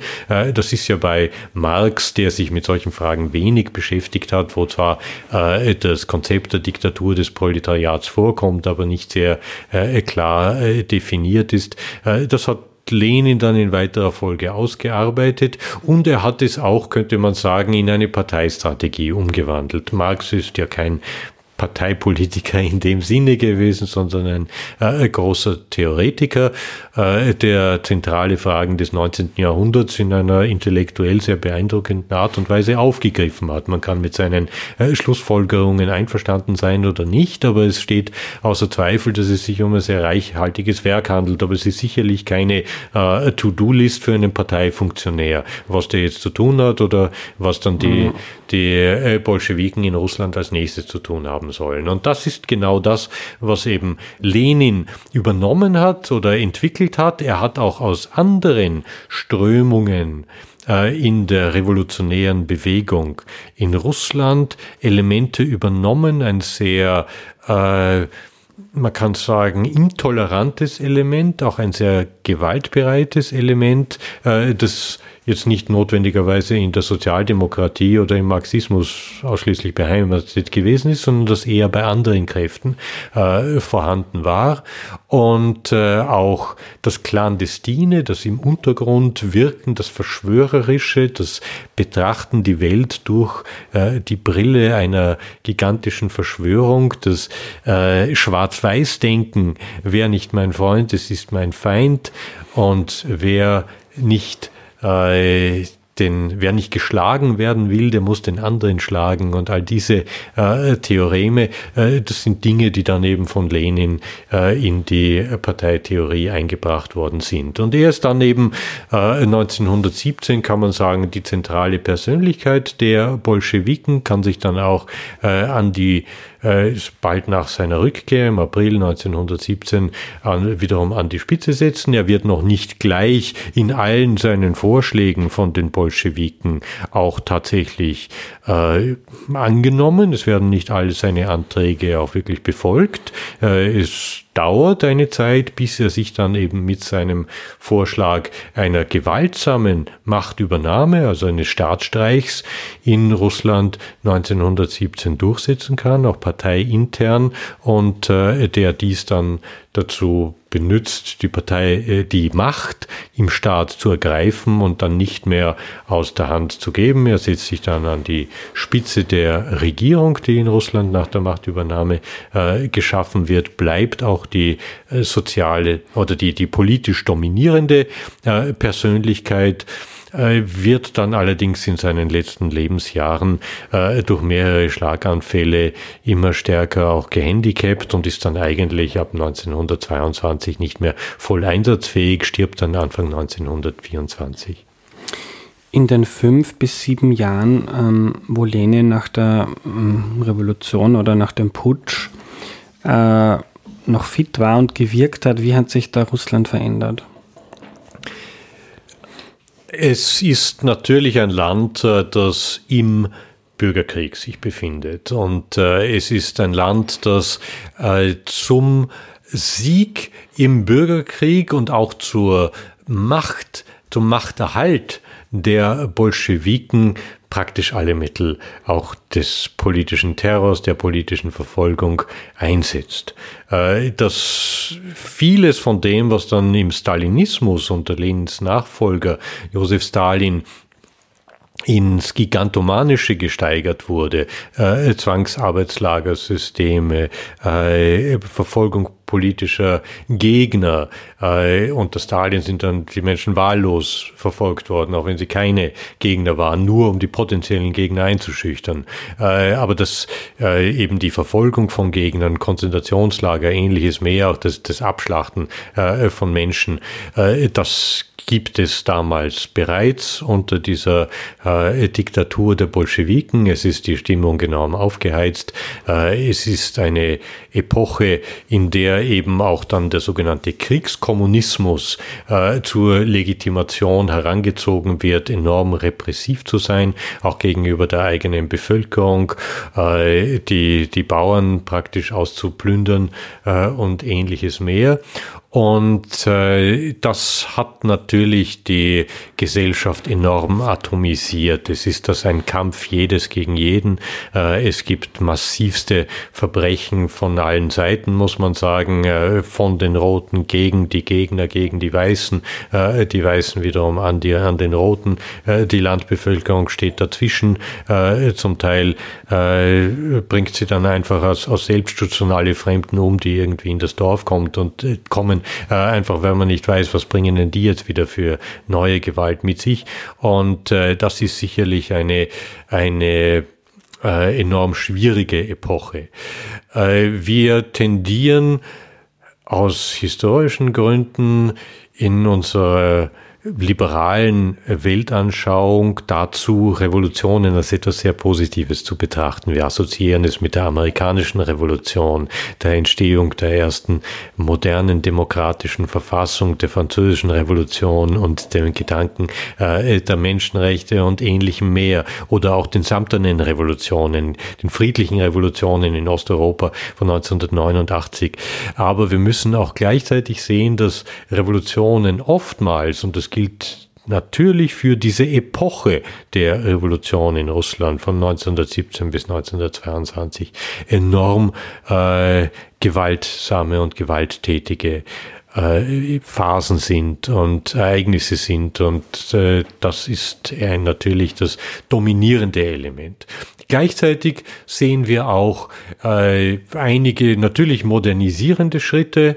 Äh, es ist, sind politische Maßnahmen äh, zur Verbesserung des Loses der Landbevölkerung. Beispielsweise, die sollen jetzt endlich das Land bekommen, das sie vorher bebaut haben, war eines der äh, Versprechen von Lenin. Äh, Russland steigt endlich aus dem Krieg aus im Frieden von Brest-Litovsk. Äh, es äh, wird, äh, werden viele Maßnahmen auch zur Schaffung einer inklusiveren Gesellschaft eingeleitet, insbesondere auch die Frauen, insbesondere natürlich natürlich auch dann äh, für die Arbeiter, für die Landbevölkerung äh, und gleichzeitig auch für eine Verbesserung der Bildung, für eine Verbesserung des Sozialwesens, auch dann ein Angebot an die nicht-russischen äh, an die nicht-russischen Völker, nämlich eine gewisse kulturelle und nationale, auch zum Teil im Bereich der kommunistischen Partei politische Autonomie. Es wird daher angeboten, beispielsweise dann äh, das Konzept der sogenannten Verwurzelungspolitik in den 1920er Jahren. Äh, das bedeutet, dass den verschiedenen Titularnationen in Russland, Russland oder die Sowjetunion, zuerst Räte Russland und ab 1922 die Sowjetunion, sind ja föderale Gebilde, die weiterhin nicht nur aus Russen bestehen, sondern aus vielen anderen auch. Die Ukraine ist ja zurückerobert worden oder ein großer Teil der Ukraine durch die Rote Armee. Und dass man denen anbietet, äh, dass beispielsweise sie, äh, dass ihre Sprache unterrichtet werden kann in den Schulen, äh, dass beispielsweise auch eine Art sei es jetzt eine ukrainische oder eine georgische Fraktion innerhalb der kommunistischen Partei entstehen kann, dass die dann auch für die Selbstverwaltung der ukrainischen sozialistischen Sowjetrepublik oder der georgischen oder transkaukasischen sozialistischen Sowjetrepublik herangezogen werden. Also es ist eine äußerst ambivalente Entwicklung natürlich, es gibt fortschrittliche Signale, aber wir dürfen nicht vergessen, es ist von Anbeginn ein repressives System, das auch mit Gewalt an die Macht gekommen ist und diese Gewalt auch einsetzt, um die eigene Macht zu bewahren und äh, zu verteidigen. Kannst du uns kurz einen kleinen theoretisch-intellektuellen Überblick geben? Du hast jetzt ein paar Mal das Wort sozialistisch verwendet. Ähm, wie definiert man Sozialismus? Was ist das im Gegensatz zu Kommunismus? Und bei Lenin gab es auch immer den Begriff der Weltrevolution. Also eine kleine, eine kleine Einführung. Ja, äh, unter Sozialismus versteht man im Wesentlichen äh, gedankliche Konstrukte oder auch politische Systeme, die versuchen, die Ausbeutung von Menschen durch andere Menschen zu überwinden und auf diese Art und Weise auch eine ökonomische Gleichberechtigung herzustellen. Äh, und äh, entweder eben Ko kooperative oder staatliche äh, Eigentumssysteme, einen Ausgleich in der Güterverteilung und ähnliches mehr. Marx hat ja diesen berühmten Satz gesagt, eben, dass jeder nach seinen Fähigkeiten arbeiten soll, einen Beitrag leisten soll und jedem nach seinen Bedürfnissen auch das Notwendige gegeben werden soll. Und das ist aber ein, ein Konzept, das ja schon sehr, sehr alt ist. Es geht eigentlich, wir finden es in der klassischen Antike, äh, derartige Anklänge und Gedanken, jetzt nicht als ein voll ausgeprägtes System, aber äh, die Versatzstücke sind durchaus vorhanden in der alten griechischen Philosophie. Wir finden es im Frühchristentum interessanterweise. Äh, wir finden derartige Konzepte dann auch durch das abendländische Denken hindurch äh, in der frühen Neuzeit bei Thomas Morus in der Utopia äh, und im 16. Jahrhundert einem wichtigen politischen, theoretischen Werk äh, eines britischen Denkers und äh, somit ist das jetzt kein neues Konzept. Äh, es beginnt im 19. Jahrhundert äh, besonders Zulauf zu erhalten. Erstens im Gefolge der Revolutionen, amerikanischen Revolution, französischen Revolution und zweitens im Kontext der Industrialisierung, äh, des Überganges der Produktion in Richtung einer modernen Industriegesellschaft und der damit verbundenen Entstehung von einerseits enormer Ausbeutung der Industriearbeiterschaft. Industriekapitalismus des 19. Jahrhunderts sind die Arbeiter ausgebeutet. Sie sind nicht abgesichert. Es gibt noch keine Versicherung, die Löhne sind schlecht etc. Sie leben unter zum Teil verheerenden Lebensbedingungen. Und äh, das ist einer der, der Faktoren, der auch dazu hereinspielt, dass dieser Sozialismus dann im 19. Jahrhundert diese Bedeutung gewinnt und äh, auch gleichzeitig die Entstehung der modernen Massengesellschaft. Der Bildungs, äh, das Bildungsniveau steigt, äh, die Massenmedien steigen, Menschen können leichter über größere größere Distanzen kommunizieren. Sie nehmen sich auch stärker als Nation, als Gesellschaft wahr. Und äh, diese Entwicklungen verleiten eben dann auch beispielsweise Karl Marx und äh, seinen Kollegen Friedrich Engels dazu, äh, sich mit diesem Problem auseinanderzusetzen, die Geschichte, die Weltgeschichte zu versuchen zu analysieren und eben genau durch dieses Prisma hindurch anzuschauen. Wie entstehen eigentlich politische Systeme? Woher kommt das, dass ein Teil der Gesellschaft mächtig ist und der andere ausgebeutet wird. Und wie können wir das historisch zurückverfolgen und möglicherweise auch in die Zukunft projizieren? Äh, und das ist eben das, das äh, gedankliche System des Materialismus, äh, der besagt, dass der entscheidende Faktor in der Bildung von Gesellschaften die Güterverteilung ist. Und dass, wenn man den Staat verändern möchte und äh, die Ausbeutung beenden und ähnliches mehr, muss man auch die Güterverteilung beenden.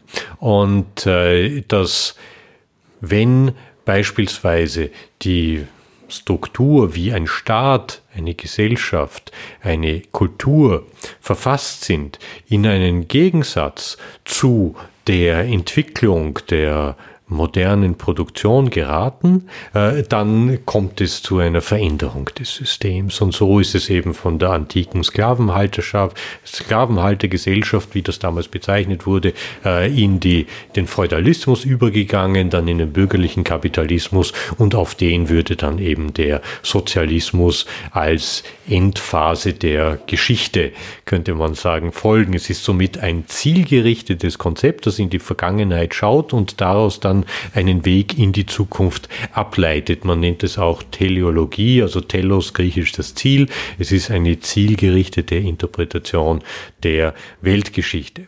Und äh, was dann die Frage einerseits der Machtübernahme betrifft und auch die Frage, wie auf bestimmte aktuelle politische Ereignisse äh, zu reagieren ist. Danach haben sich verschiedene Gruppierungen in dieser großen sozialistischen Familie herausgebildet. Und in der Zeit des Ersten Weltkrieges passiert hier eine ganz wichtige Spaltung, nämlich die Spaltung äh, der sozialistischen Bewegung einerseits in die Sozialdemokratie und andererseits in die kommunistische Bewegung. Äh, und Kommunismus an sich ist ein Zustand, der äh, von kommunistischen Theoretikern als ein noch höher entwickelter Zustand als der Sozialismus bezeichnet wurde. Also wenn es dann überhaupt keine, keine, äh, kein Privateigentum mehr gibt und keine Ausbeutung und gar nichts mehr und wo dann auch der Staat beginnt zu verschwinden, wo praktisch eine Weltgesellschaft vorhanden ist und alle wie im Paradies zusammenleben. Aber wenn wir jetzt Kommunismus als eine politische Richtung bezeichnen, dann ist sie, könnte man sagen, das Gegenstück zur Sozialdemokratie in der, im Zerfall der, der großen sozialistischen Bewegung oder der Arbeiterbewegung in der Zeit des Ersten Weltkrieges. Und da gibt es vor allem zwei Fragen, die dafür entscheidend sind. Zum einen, wie hält, verhält man sich zum zum Krieg. Äh, und da zeigt sich eben, dass die Sozialdemokratie in den äh, westlichen Staaten dazu bereit ist, auch äh, die Verteidigungsanstrengungen oder die Rüstungsanstrengungen der eigenen Staaten mitzutragen, insbesondere im Deutschen Reich, wo damals die größte sozialdemokratische Partei äh, existiert, äh, sagt, wird gesagt, dass eigentlich diese, obwohl die sozialistische Bewegung eine eher pazifistische ist, in diesem Fall eben sie die Kriegskredite bewilligen muss, denn wenn das Deutsche Reich beispielsweise im Krieg gegen Russland verhindern würde, dann würde ja eine noch wesentlich reaktionärere Ordnung sich durchsetzen, nämlich der Zarismus, der ja wesentlich weniger politische Mitbestimmung und Arbeiterrechte äh, gebracht hat oder bis dahin äh, sichergestellt hat, als das beispielsweise im Deutschen Reich der Fall gewesen ist, wo durch die Bismarckische Sozialgesetzgebung es durchaus schon eben derartige Absicherung auch für die Arbeiter und Arbeiterinnen gegeben hat. Und das ist eine der Kernfragen. Lenin sagt beispielsweise, man darf keine Kriegskredite haben. Und äh, der zweite, die zweite Kernfrage ist dann eben auch die Frage der Machtübernahme. Und hier zeigt sich, dass eben die gemäßigte, äh, der gemäßigte Teil der Bewegung äh, eben in der Sozialdemokratie für eine evolutionäre Machtübernahme eintritt, äh, Machtübernahme auf demokratischem Weg durch freie äh, und allgemeine Wahlen und danach eine legale Veränderung der politischen Rahmenbedingungen und auf diese Art und Weise Umsetzung der politischen Forderungen. Und die kommunistische Bewegung eben für eine revolutionäre, wie sie gesagt hat, äh, Machtübernahme nötigenfalls gewaltsam. Jetzt muss man sagen, dieses Revolutionäre, der, Begriff, der Revolutionsbegriff in der kommunistischen Terminologie hat nichts mit unserer Revolutionsdefinition äh, nach der Politikwissenschaft zu tun, wo wir davon sprechen, dass eben eine Revolution von einer sehr breiten Bevölkerungs Gruppe oder Basis getragen werden muss, um als Revolution an, anerkannt zu werden. Äh, das hat für Lenin keinerlei Rolle gespielt. Äh, das war für ihn unwichtig. Äh, wie wir gesehen haben, war die sogenannte Oktoberrevolution eigentlich eher ein Putsch, aber ist von Lenin immer als Revolution und auch in der Sowjetunion immer als Revolution dargestellt worden. Und der Begriff der Weltrevolution, der bei Lenin, aber auch dann bei Stalin fällt, ist die Idee, du hast beschrieben, diesen Übergang von der Sklaverei zum Feudalismus, zum Kapitalismus und dann zum Sozialismus als Endzustand. Also dieses Ziel dieser Bewegung, das jetzt nicht nur im eigenen Nationalstaat zu verwirklichen, sondern global.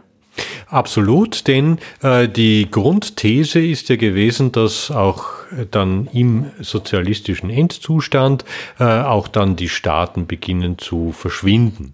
Und äh, gleichzeitig äh, gerade aus der Perspektive Russlands allerdings die Sorge bestanden hat, dass der Sozialismus oder eben die Macht der Kommunisten in Russland alleine nicht überleben werde können, da damals ja Russland das einzige Land unter einer kommunistischen Regierung gewesen ist.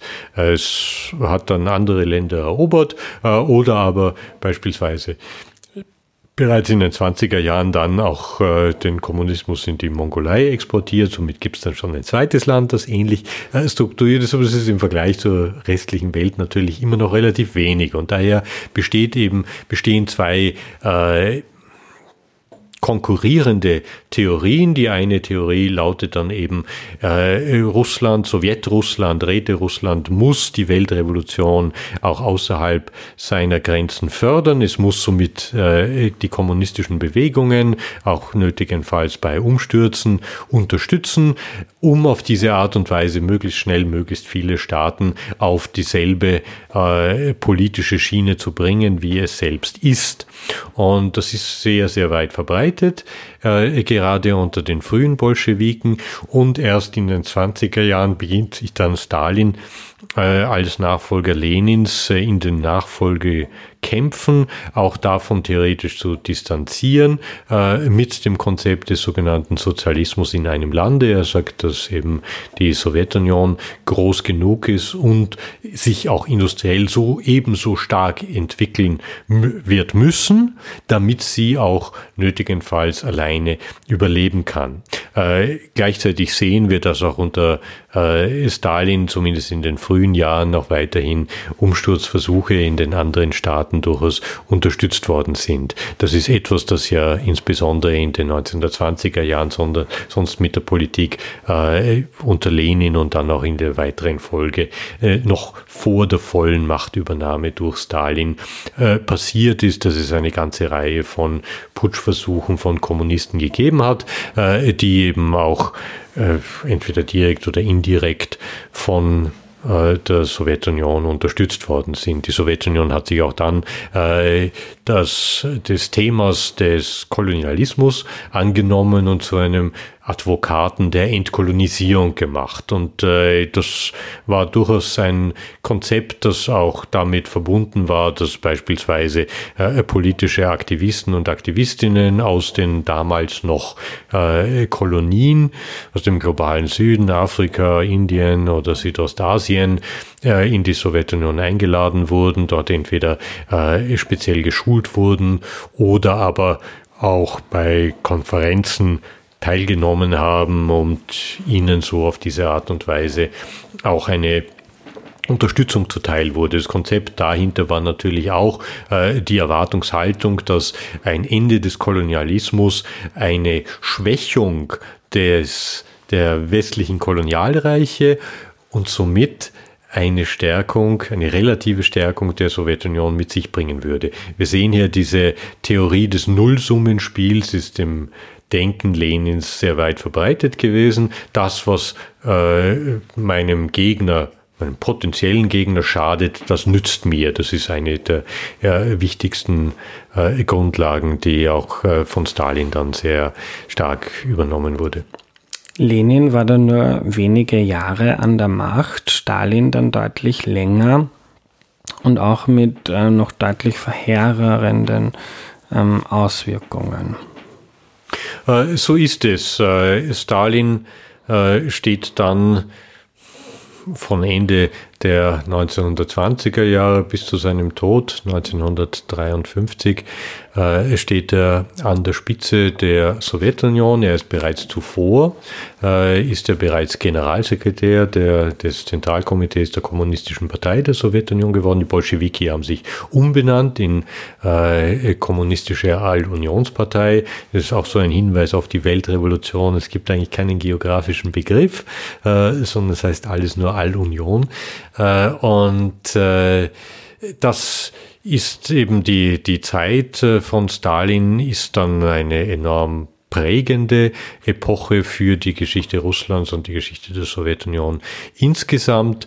Sie ist verbunden mit der Ausprägung eines äh, politischen Systems, das wir als Stalinismus bezeichnen, als eine Sonderform des Sowjetkommunismus, äh, in dem eben viele äh, repressive Elemente, die bereits auch am Beginn angelegt gewesen sind, auch bereits unter Lenin verwendet wurden. Der Terror in einem geringeren Umfang, auch das äh, Unterdrücken äh, von Dissens, Konzentrationslager, äh, auch äh, Massenerschießungen und ähnliches mehr, dass das eben äh, bis ins Astronomische gesteigert worden ist. Es ist auch gleichzeitig eine Epoche, in der auch die Gesellschaft und die Wirtschaft der Sowjetunion ganz massiven Veränderungen unterworfen sind. Äh, der Erste Weltkrieg und der Bürgerkrieg hatten ja einen sehr starken Rückschlag für die Wirtschaft Russlands bedeutet. Russland war im späten 19. Jahrhundert eine aufholende Industriemacht, die in vielen Bereichen äh, durchaus unter den fünf größten äh, Produzenten weltweit gewesen ist und ist natürlich dann durch diese drei Jahre Bürgerkrieg im Gefolge der, der Revolution sehr stark zurückgefallen auf einen Bruchteil der vorherigen Industrie- und Wirtschaftsleistung.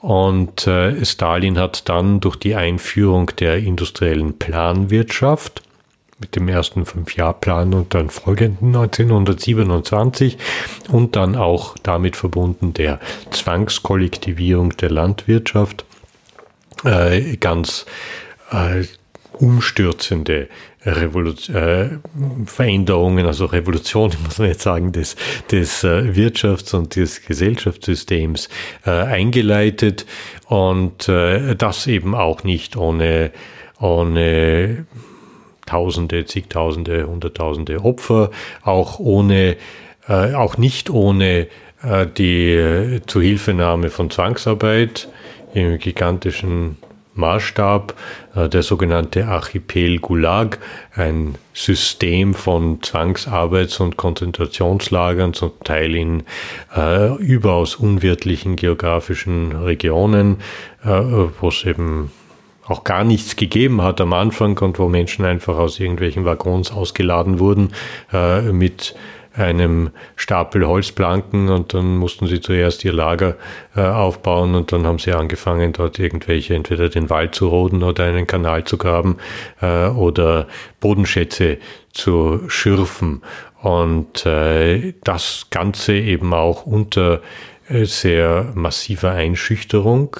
Der Terror wird unter Stalin zum Herrschaftsprinzip, der Massenterror, äh, so dass praktisch kein Mensch sich davon irgendwie geschützt betrachten kann. Das geht bis in die oberste Regierungsriege, bis in das Politbüro, das oberste, äh, kleinste Entscheidungsgremium äh, der kommunistischen Partei, äh, wo beispielsweise äh, Familienangehörige von derartigen Mitgliedern, von Regierungsmitgliedern, äh, wenn sie nicht hingerichtet werden, dann eingesperrt werden unter fadenscheinigen Vorwänden, um auf diese Art und Weise einfach dieses Klima der Einschüchterung und der Angst aufrechtzuerhalten. Und das wird zum zentralen Motor der Sowjetunion in dieser Epoche.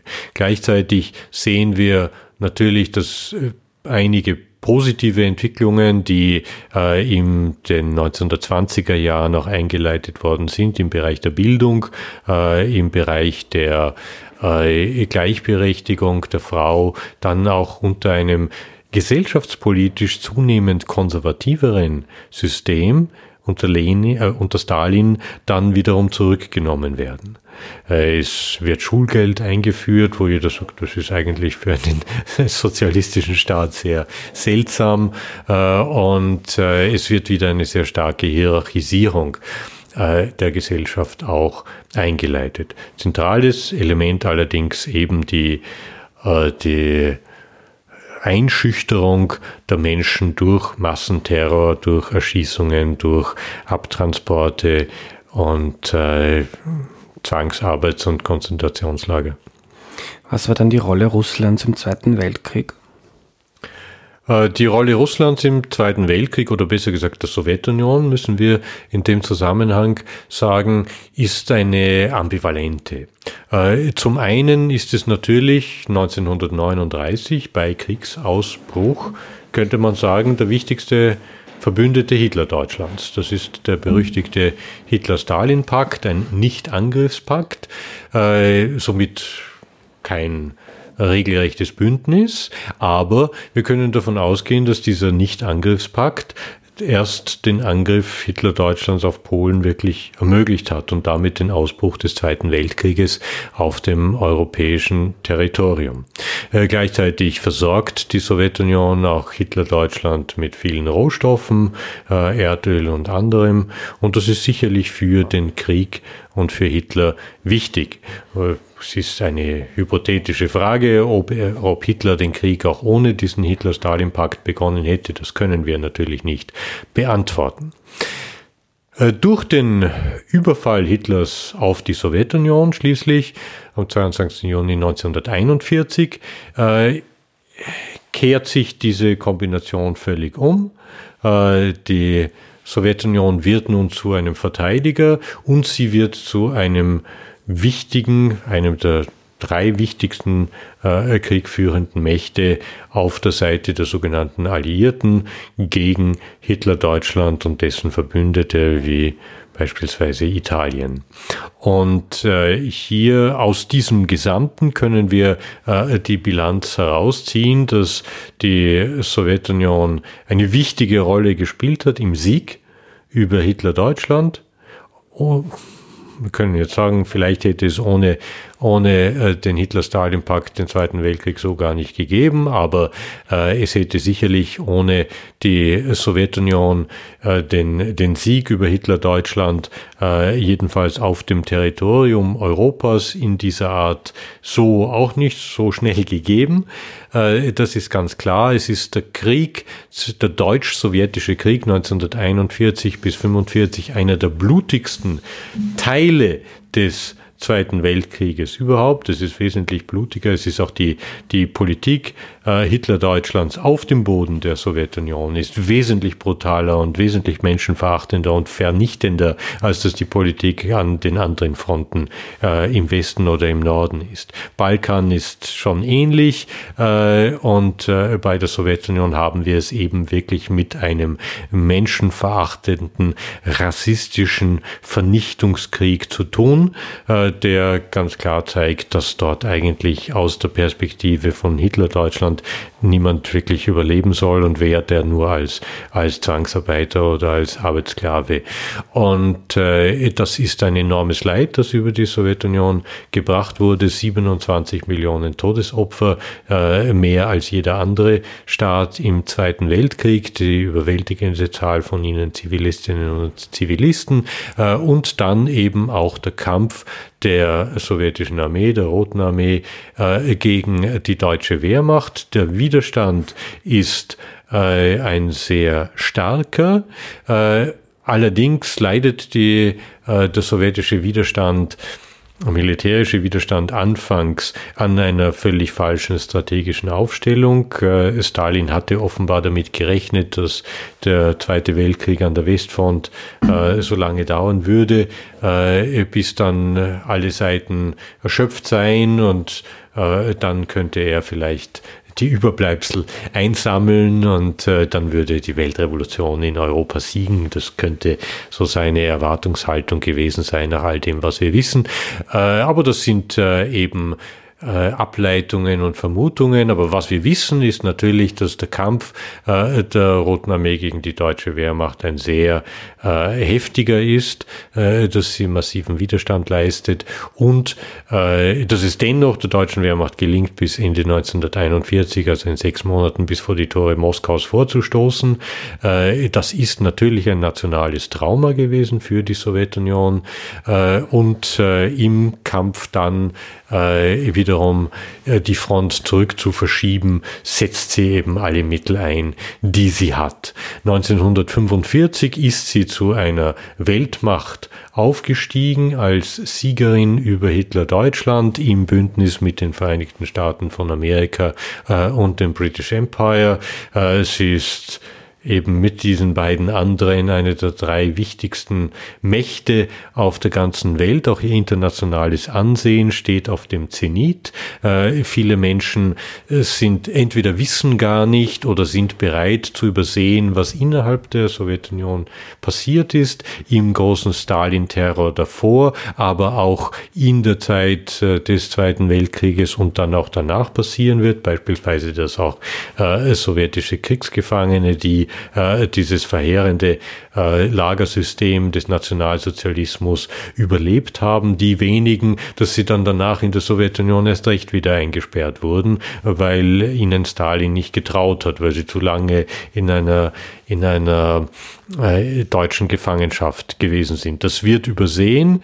Äh, es gibt viel Begeisterung, Enthusiasmus, auch für die, nicht nur für die Sowjetunion, sondern auch für die Sache des Kommunismus.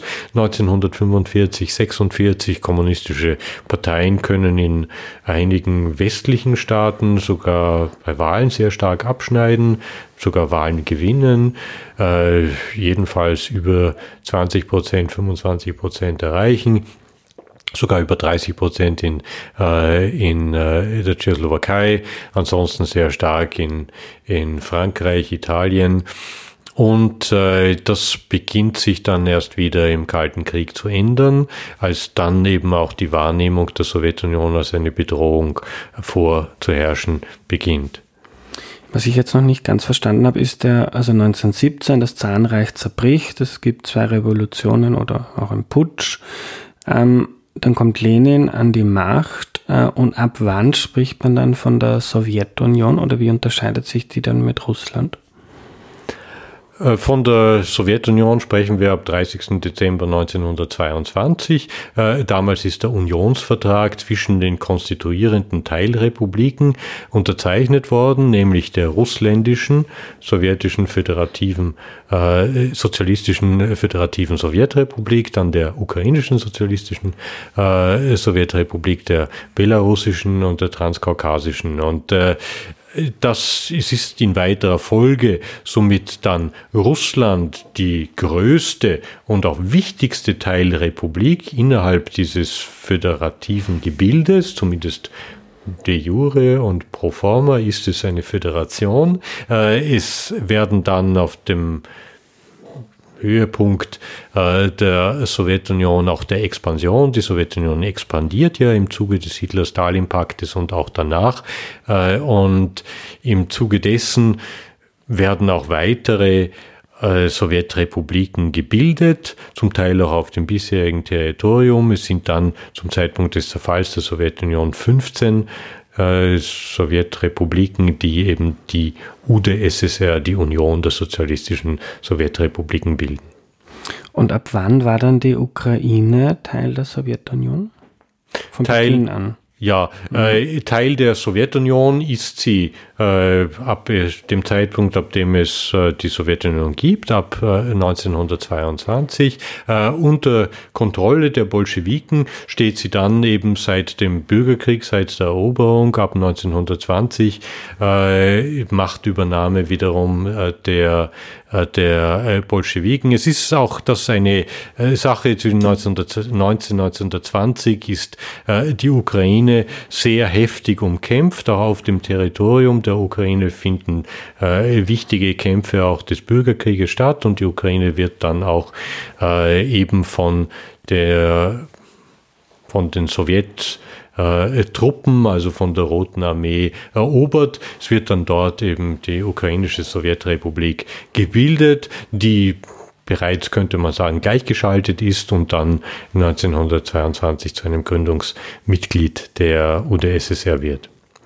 1953 stirbt dann Stalin. Gibt es auch äh, große Demonstrationen in Ostberlin und die Hoffnung ähm, für mehr Freiheiten äh, wurden aber dann schnell enttäuscht, wie auch dann ein paar Jahre später in Ungarn und 15 Jahre später in Prag, wo dann die Armee einmarschiert ist, der Sowjetunion. Ähm, aber in Russland gab es dann eine Phase der, man nennt das glaube ich, Entstalinisierung, also eine Reflexion dessen, was da jetzt gerade passiert ist in den letzten Jahrzehnten. Äh, nach dem Tode Stalins stellt sich zuerst wieder mal, so wie in jeder Diktatur, die Führungsfrage.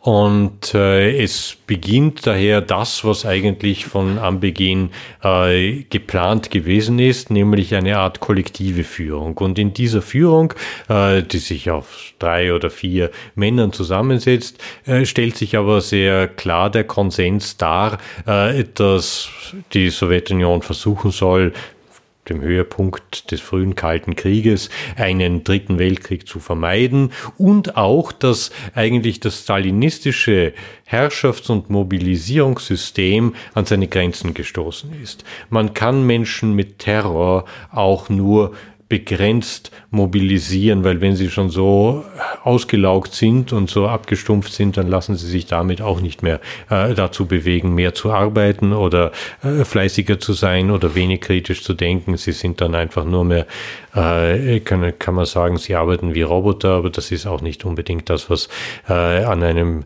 ein, ein, woran einem, in einem Staat gelegen ist. Und daher äh, beginnen bereits 1953 äh, Gedanken, äh, Spiele und äh, Planungen darüber, wie äh, jetzt die Sowjetunion auch im Umgang mit ihrer Bevölkerung, aber auch mit den anderen von der Sowjetunion kontrollierten kommunistischen Staaten. Du hast die DDR genannt, Ungarn genannt, wie sie sich da verhalten solle. Und einer der äh, Mitglieder dieser kollektiven Führung, die zwischen 1953 und 1955 äh, die Geschicke der Sowjetunion lenkt, ist Nikita Khrushchev. Äh, er ist, könnte man sagen, hat seine Karriere unter Stalin gemacht, ist auch, äh, ist in der Ukraine im Einsatz gewesen, äh, war in der Partei im Einsatz äh, und er übernimmt dann auch, als es darum geht, die verschiedenen Ämter zu verteilen, die Parteiführung und wird dann auch, könnte man sagen, bis 1955 setzt er sich durch als der Entscheidende in dieser, in dieser kollektiven Führung. Und er äh, veröffentlicht auf äh, dem 20. Parteitag der Kommunistischen Partei äh, im Februar 1956 in einer Geheimrede. Er veröffentlicht es somit vor einem sehr handverlesenen Kreis von ein paar hundert Funktionären. Äh, eine Rede, äh, übertitelt äh, über die Exzesse des Personenkults unter Stalin. Äh, und er distanziert sich in dieser Rede sehr klar. Er sagt, dass das, wie es unter Stalin äh, gewesen ist, das äh, dürfen wir nicht wiederholen. Es ist primär eine Auseinandersetzung mit der Person Stalin und auch eben mit dem Personenkult, noch nicht notwendigerweise mit der gigantischen systemischen Dimension, die ja dieser Terror auch gehabt hat, weil sonst hätte er praktisch seine seine ganzen Parteikollegen irgendwie auch hinterfragt und auch sich selbst, denn das sind ja auch Instrumente dieses Stalinismus gewesen. Viele, äh, es gibt eine Theorie, die sagt, dass der Stalinismus äh, letzten Endes auch deswegen so viele Menschen umgebracht hat und auch so viele aus den eigenen Reihen, aus der eigenen Partei, um Platz zu schaffen für neue nachzukommen. Und solche, die dann nur einer Person, nämlich Stalin, unbedingt loyal gewesen sind. Und äh, die sitzen natürlich auch 1956 noch in der Partei. Äh, und somit ist diese Entstalinisierung, äh, so mutig sie ist und äh, so wichtig sie ist, doch in bestimmten Bereichen eine begrenzte. Es findet jetzt keine große Diskussion darüber statt. Es hätte ja auch diese Rede geheim bleiben sollen. Sie ist dann doch nicht geheim geblieben. Über eine der ausländischen Delegationen ist sie dann irgendwie in den Westen gekommen und dann ist sie auch bald in westliche Medien gekommen, zumindest die grundlegenden Informationen darüber.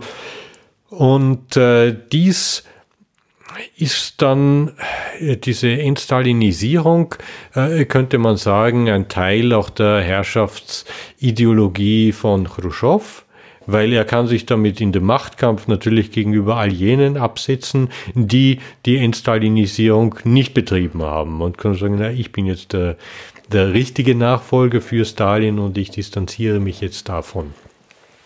Äh, es hat äh, dennoch auch unter Khrushchev natürlich äh, Repressionen gegeben, auch die Freiheit, die beispielsweise der Kultur beigemessen worden ist, ist eher schwankend gewesen. Und äh, es hat auch sehr bald wieder verschiedene Repressionen gegeben. Aber das massenhafte Element des Terrors, das massenhafte Element der Repression ist in dieser Art und Weise nicht mehr wiederholt worden. Es ist somit beendet worden. Äh, es sind äh, Hunderttausende Menschen aus den Lagern nach Hause gekommen, entlassen worden. Es sind Menschen auch rehabilitiert worden, äh, wenn sie zu Unrecht angeklagt worden sind. Und äh, das war sicherlich ein Akt von einem großen, der von großem Mut gezeugt hat und der auch für die Menschen in der Sowjetunion und auch in den anderen von der Sowjetunion kontrollierten kommunistischen Staaten einen ganz wichtigen Fortschritt gebracht hat.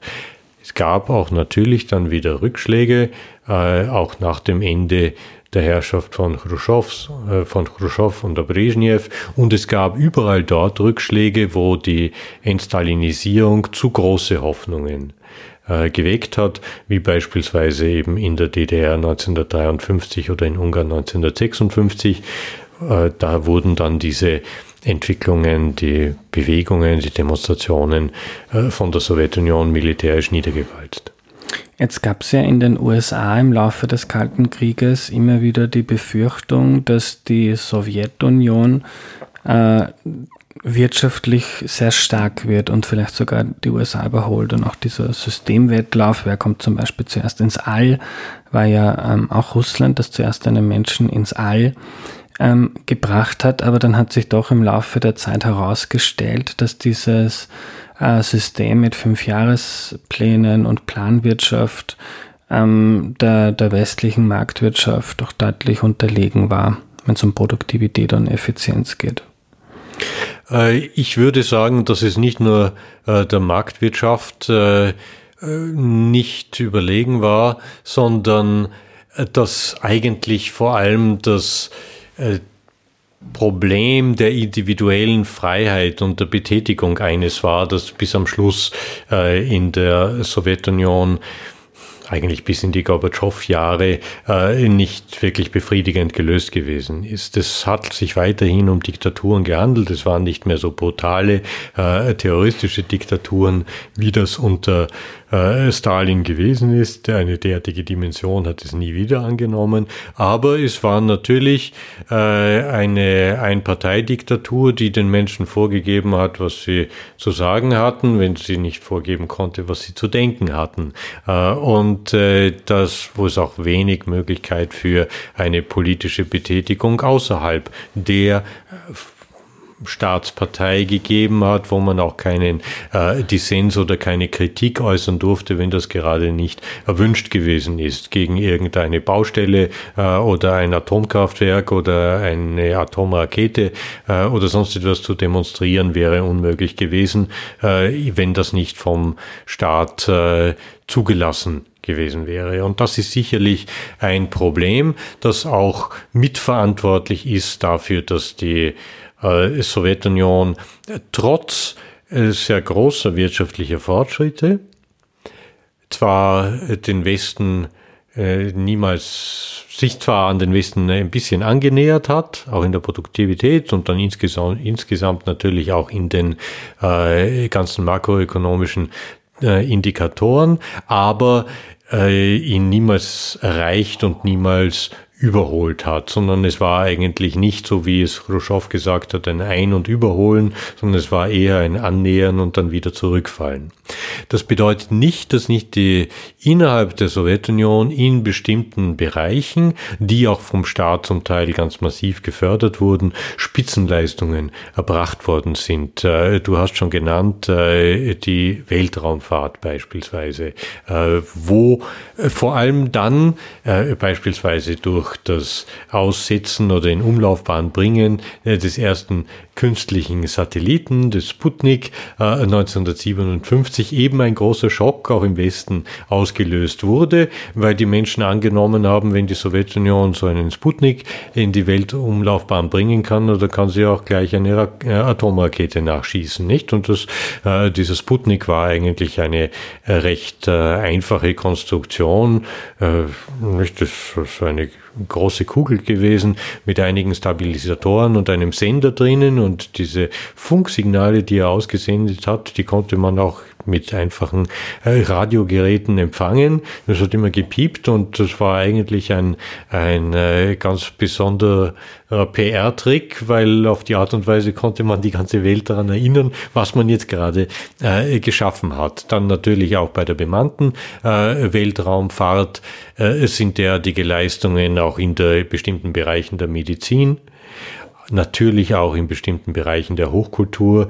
Äh, denken wir an äh, Künstlerinnen und Künstler aus der Sowjetunion oder auch aus anderen kommunistischen Staaten, die Spitzenleistungen gebracht haben. Einige von ihnen eben dann auch äh, dennoch das Leben in der Sowjetunion als unerträglich betrachtet haben, eben weil sie auch als Künstlerinnen und Künstler besonderen eher ja, Anspruch an äh, gewisse Ausleben ihrer Freiheiten äh, gestellt haben und auch die Möglichkeit gehabt haben, äh, in den Westen zu fahren und dann bei einer solchen Fahrt äh, sich eben als politische Flüchtlinge auch äh, in den Westen dann als, als äh, Menschen zu begeben und dann dort zu bleiben. Und das ist tatsächlich passiert. Es ist somit eine äh, eine ambivalente Entwicklung, die wir hier wieder konstatieren müssen. Ab Ende der 1970er Jahre zeigt sich allerdings, zeigen sich zwei sehr äh, für die Sowjetunion sehr fatale Entwicklungen im wirtschaftlichen Bereich. Das eine ist, dass die Sowjetunion äh, die informationstechnologische Revolution verpasst. Also das ist jetzt keine Revolution, wo man auf die Barrikaden geht, wie der Name sagt, sondern es ist eben einfach nur eine, eine Welle der Neuerungen, die passiert ist äh, und offenbar hat die Sowjetunion nicht die notwendigen äh, Möglichkeiten für die Wissenschaftlerinnen und Wissenschaftler bereitgestellt, dass sie das auch entsprechend entwickelt hätten. Äh, kluge Menschen und sehr gut gebildete Menschen, gerade in den technologischen Wissenschaften, hat es in der Sowjetunion gegeben. Und somit war das äh, Humankapital sicherlich da, aber es waren offenbar nicht vorhanden die notwendigen Rahmenbedingungen, weshalb die Sowjetunion eben diese technologische, äh, diese technologische Neuerungen, äh, Entstehung von Computern und ähnlichem mehr, äh, völlig verschlafen hat und äh, zu einem Zeitpunkt, äh, als es in den USA bereits äh, über 10 Millionen Computer gibt, hat die Sowjetunion gerade ein paar hunderttausend. Und das äh, ist eben bei damals annähernd ähnlicher Bevölkerung.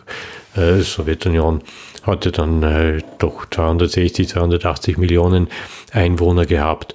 Und das ist der eine ganz äh, massive Nachteil, den die Sowjetunion gehabt hat. Und der zweite ist dann eben, dass auch das Wirtschaftswachstum aufgrund von systemischen Problemen der Planwirtschaft, aber eben möglicherweise aufgrund oder mit Sicherheit des Nichtvorhandenseins äh, privater Initiative, sei es jetzt intellektueller oder eben marktwirtschaftlicher Initiative, äh, nicht mehr jene Wachstumsraten generiert hat, die für sie notwendig gewesen wären, um den Anschluss an die führenden westlichen Volkswirtschaften auch wirklich herzustellen. Wir sehen, dass es im Stalinismus mit der Brechstange mit Gewalt, mit Massenmobilisierung, auch mit Zwangsarbeit und mit Terror, äh, die notwendigen Wachstumsraten zum Teil auch über 5%, 6%, 7% gibt. Aber dieses Wachstum nimmt dann ab den 1970er Jahren sehr stark ab und äh, dann kann die Sowjetunion gerade noch ein Prozent oder zwei Prozent äh, oder vielleicht sogar in manchen Jahren nur ein Nullwachstum generieren. Äh, das mag nun aus der Perspektive von hochentwickelten westlichen postindustriellen Gesellschaften mögen ein Prozent oder zwei Prozent noch ganz zufriedenstellend sein, aber für die Sowjetunion war das eindeutig zu wenig. Und es ist dann auch nicht das notwendige Investitionskapital vorhanden. Wir haben gesehen, es ist auch nicht die, äh, das technologische Know-how vorhanden, wenn man es nicht importieren kann. Äh, die Rahmenbedingungen haben offenbar in der Sowjetunion nicht ausgereicht, es dort zu generieren. Äh, und äh, es gibt dann auch nicht das notwendige Investitionskapital, weshalb dann eben die Sowjetunion auch äh, in eine Art Investitionskapital Grube hineinfällt und das rächt sich dann insbesondere in den letzten Jahren ihrer Existenz. Es ist zwar wohl genügend Geld vorhanden und es haben auch die Menschen in der Sowjetunion genügend Geld, aber dann am Ende haben sie nicht mehr genügend Produkte, äh, die sie mit diesem Geld kaufen können und der Staat hat nicht genügend Geld zur Verfügung, genügend äh, Fabriken zu bauen, mit denen dann diese, äh, diese Produkte hergestellt hätten werden können.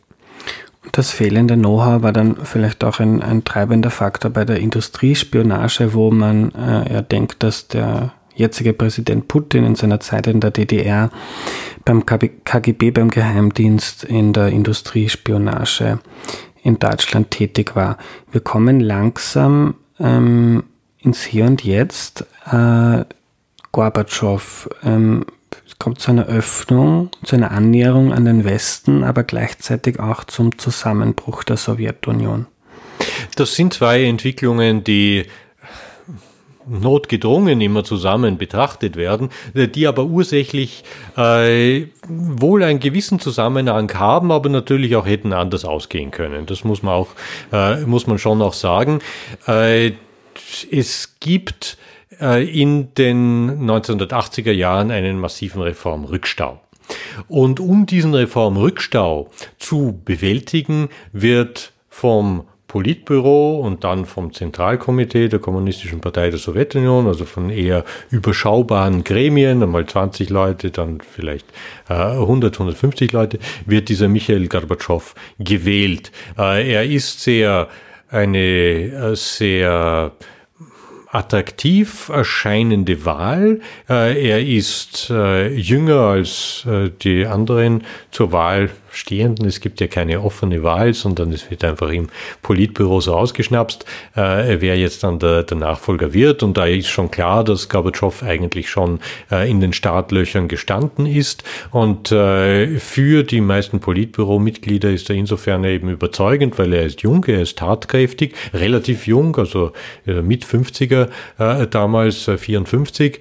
Äh, und das ist nach der Zeit äh, vorangegangenen Brezhnev-Jahre, als eben so die politische Führung das Durchschnittsalter zwischen 70 und 80 hatte, ist es natürlich äh, und zum Teil auch schon sehr krank gewesen ist. Brezhnev war sehr krank und einige seiner Kurzzeitnachfolger ebenso. Äh, ist es natürlich eine sehr positive Sache. Da gibt es einen tatkräftigen Menschen, er hat auch die höchste formale Bildung, äh, die jemals ein sowjetischer äh, Staats- und Parteichef gehabt hat.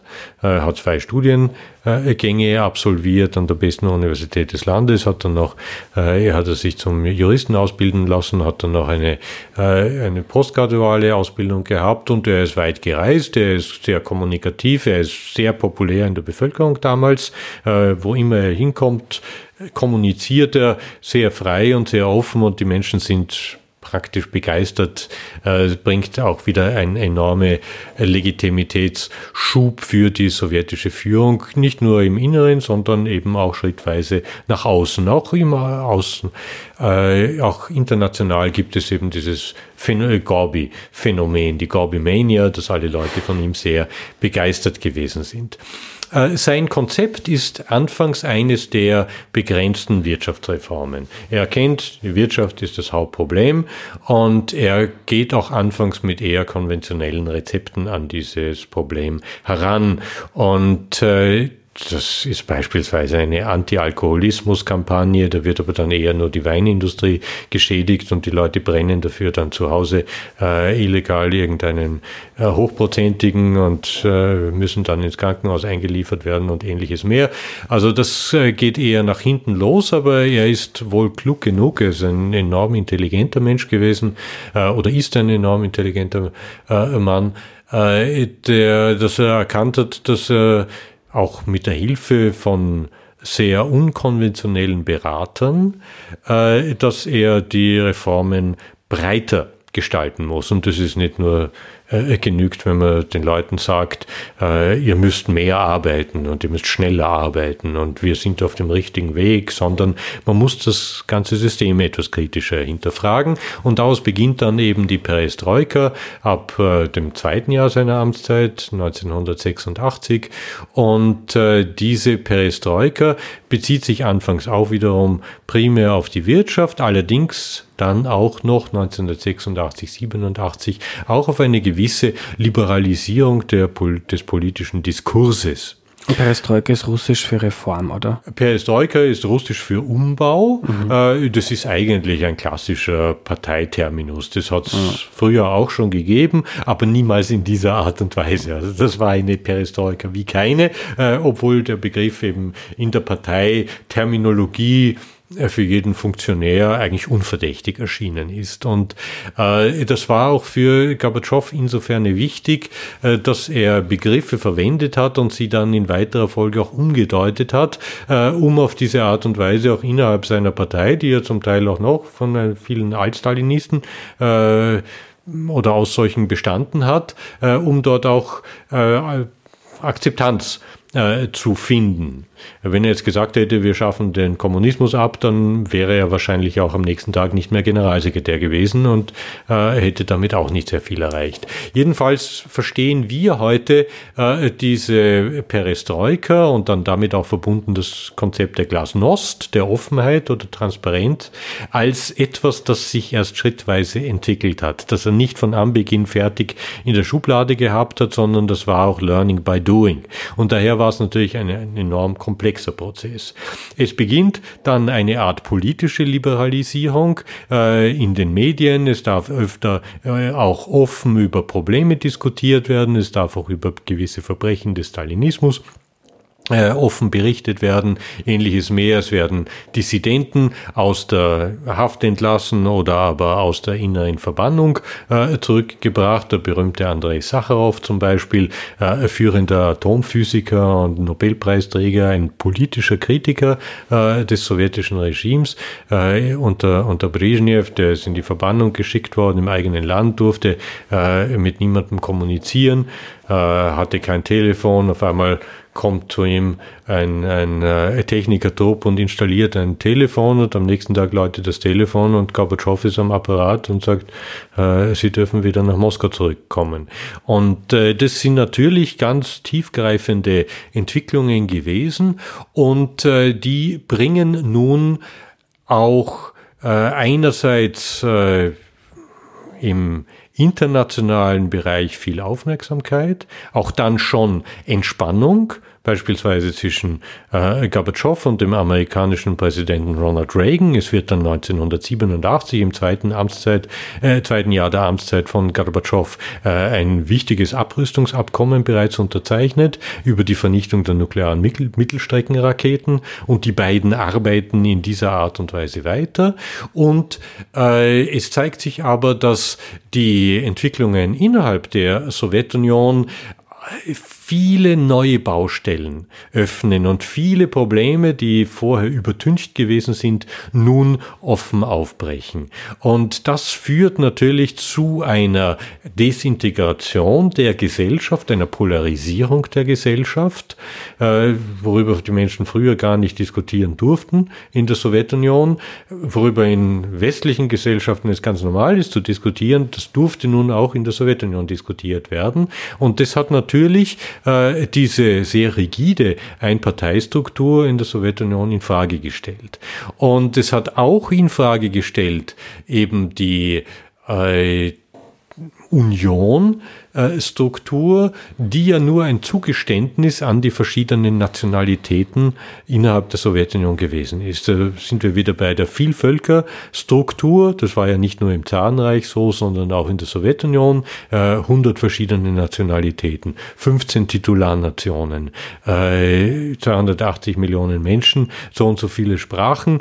Und viele von diesen Völkern waren unter Gewalt unter sowjetische Herrschaft gebracht worden, beispielsweise die baltischen Republiken, äh, Litauen, Lettland, Estland, aufgrund des Hitler-Stalin-Paktes. Und dann ist einfach die Sowjetunion da reingegangen und hat die besetzt und annektiert und das war's. Er hat natürlich vorher noch so Scheinvolksabstimmungen oder derartige Referenten und ähnliches inszeniert, aber das hat ja nicht der Realität entsprochen. Und da nun die Unterdrückung dieser äh, verschiedenen Ideen und auch Gruppen in der Bevölkerung immer weniger wird, beginnen sie sich auch stärker zu äh, artikulieren. Und damit haben wir nun eine Bewegung oder sehen wir eine Bewegung, äh, die schon in Richtung der Desintegration, auch der Sowjetunion, des Zerfalls der Sowjetunion in ihre Teilrepubliken äh, hindeutet. Äh, Gorbatschow versucht die Menschen zu mobilisieren. Er weiß, er, er will es nicht mit Gewalt machen. Das muss man ihm sehr hoch anrechnen. Er ist ein Mensch, der die Gewalt ablehnt. Äh, er will äh, keinen Terror mehr. Er will es stattdessen mit Freiräumen, äh, in dem die Menschen sich einbringen können.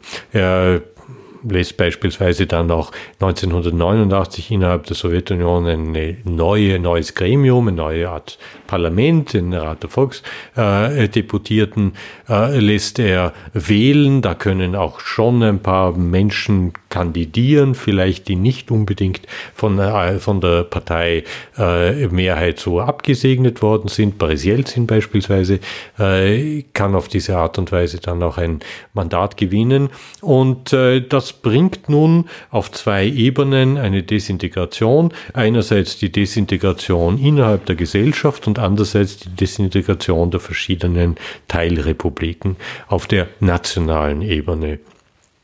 Ich habe äh, eingangs gesagt, äh, dass diese Freiräume noch nicht notwendigerweise zum Zerfall der Sowjetunion hätten führen müssen. Äh, wir haben es ist dann ein neuer Unionsvertrag, eine neue Verfassung, könnte man sagen, für die Sowjetunion ausgearbeitet worden. Damals war 1991 schon klar, dass einige Teilrepubliken nicht mehr an der Sowjetunion teilnehmen würden. Beispielsweise die baltischen Teilrepubliken. Die sehr hoch entwickelt gewesen sind, kulturell ganz anders, äh, sind keine Slawen, haben eigene Erfahrung der souveränen Unabhängigkeit gehabt und das war schon ganz klar, sind schon zu diesem Zeitpunkt auf die Straße gegangen, äh, sind auch, muss man sagen, ist einer der wenigen Fälle, äh, wo auch unter Gorbatschow äh, militärische Gewalt eingesetzt worden ist, äh, hat es äh, auch eine blutige Niederschlagung von den Demonstrationen Anfang 1991 gegeben, aber das ist ganz klar, die werden dann nicht mehr drinnen bleiben. Die müsste man wirklich alle einsperren, wenn man will, dass die drinnen sind. Und das war dann offenbar doch äh, auch für Gorbatschow kein, kein äh, Zukunftsmodell. Aber in vielen anderen Teilrepubliken, in den zentralasiatischen oder auch in den drei großen slawischen, Russland, Belarus und Ukraine, äh, war die äh, Sowjetunion auf demokratischer Grundlage immer noch etwas, was man sich vorstellen hätte können. Das heißt, in einem geringeren Umfang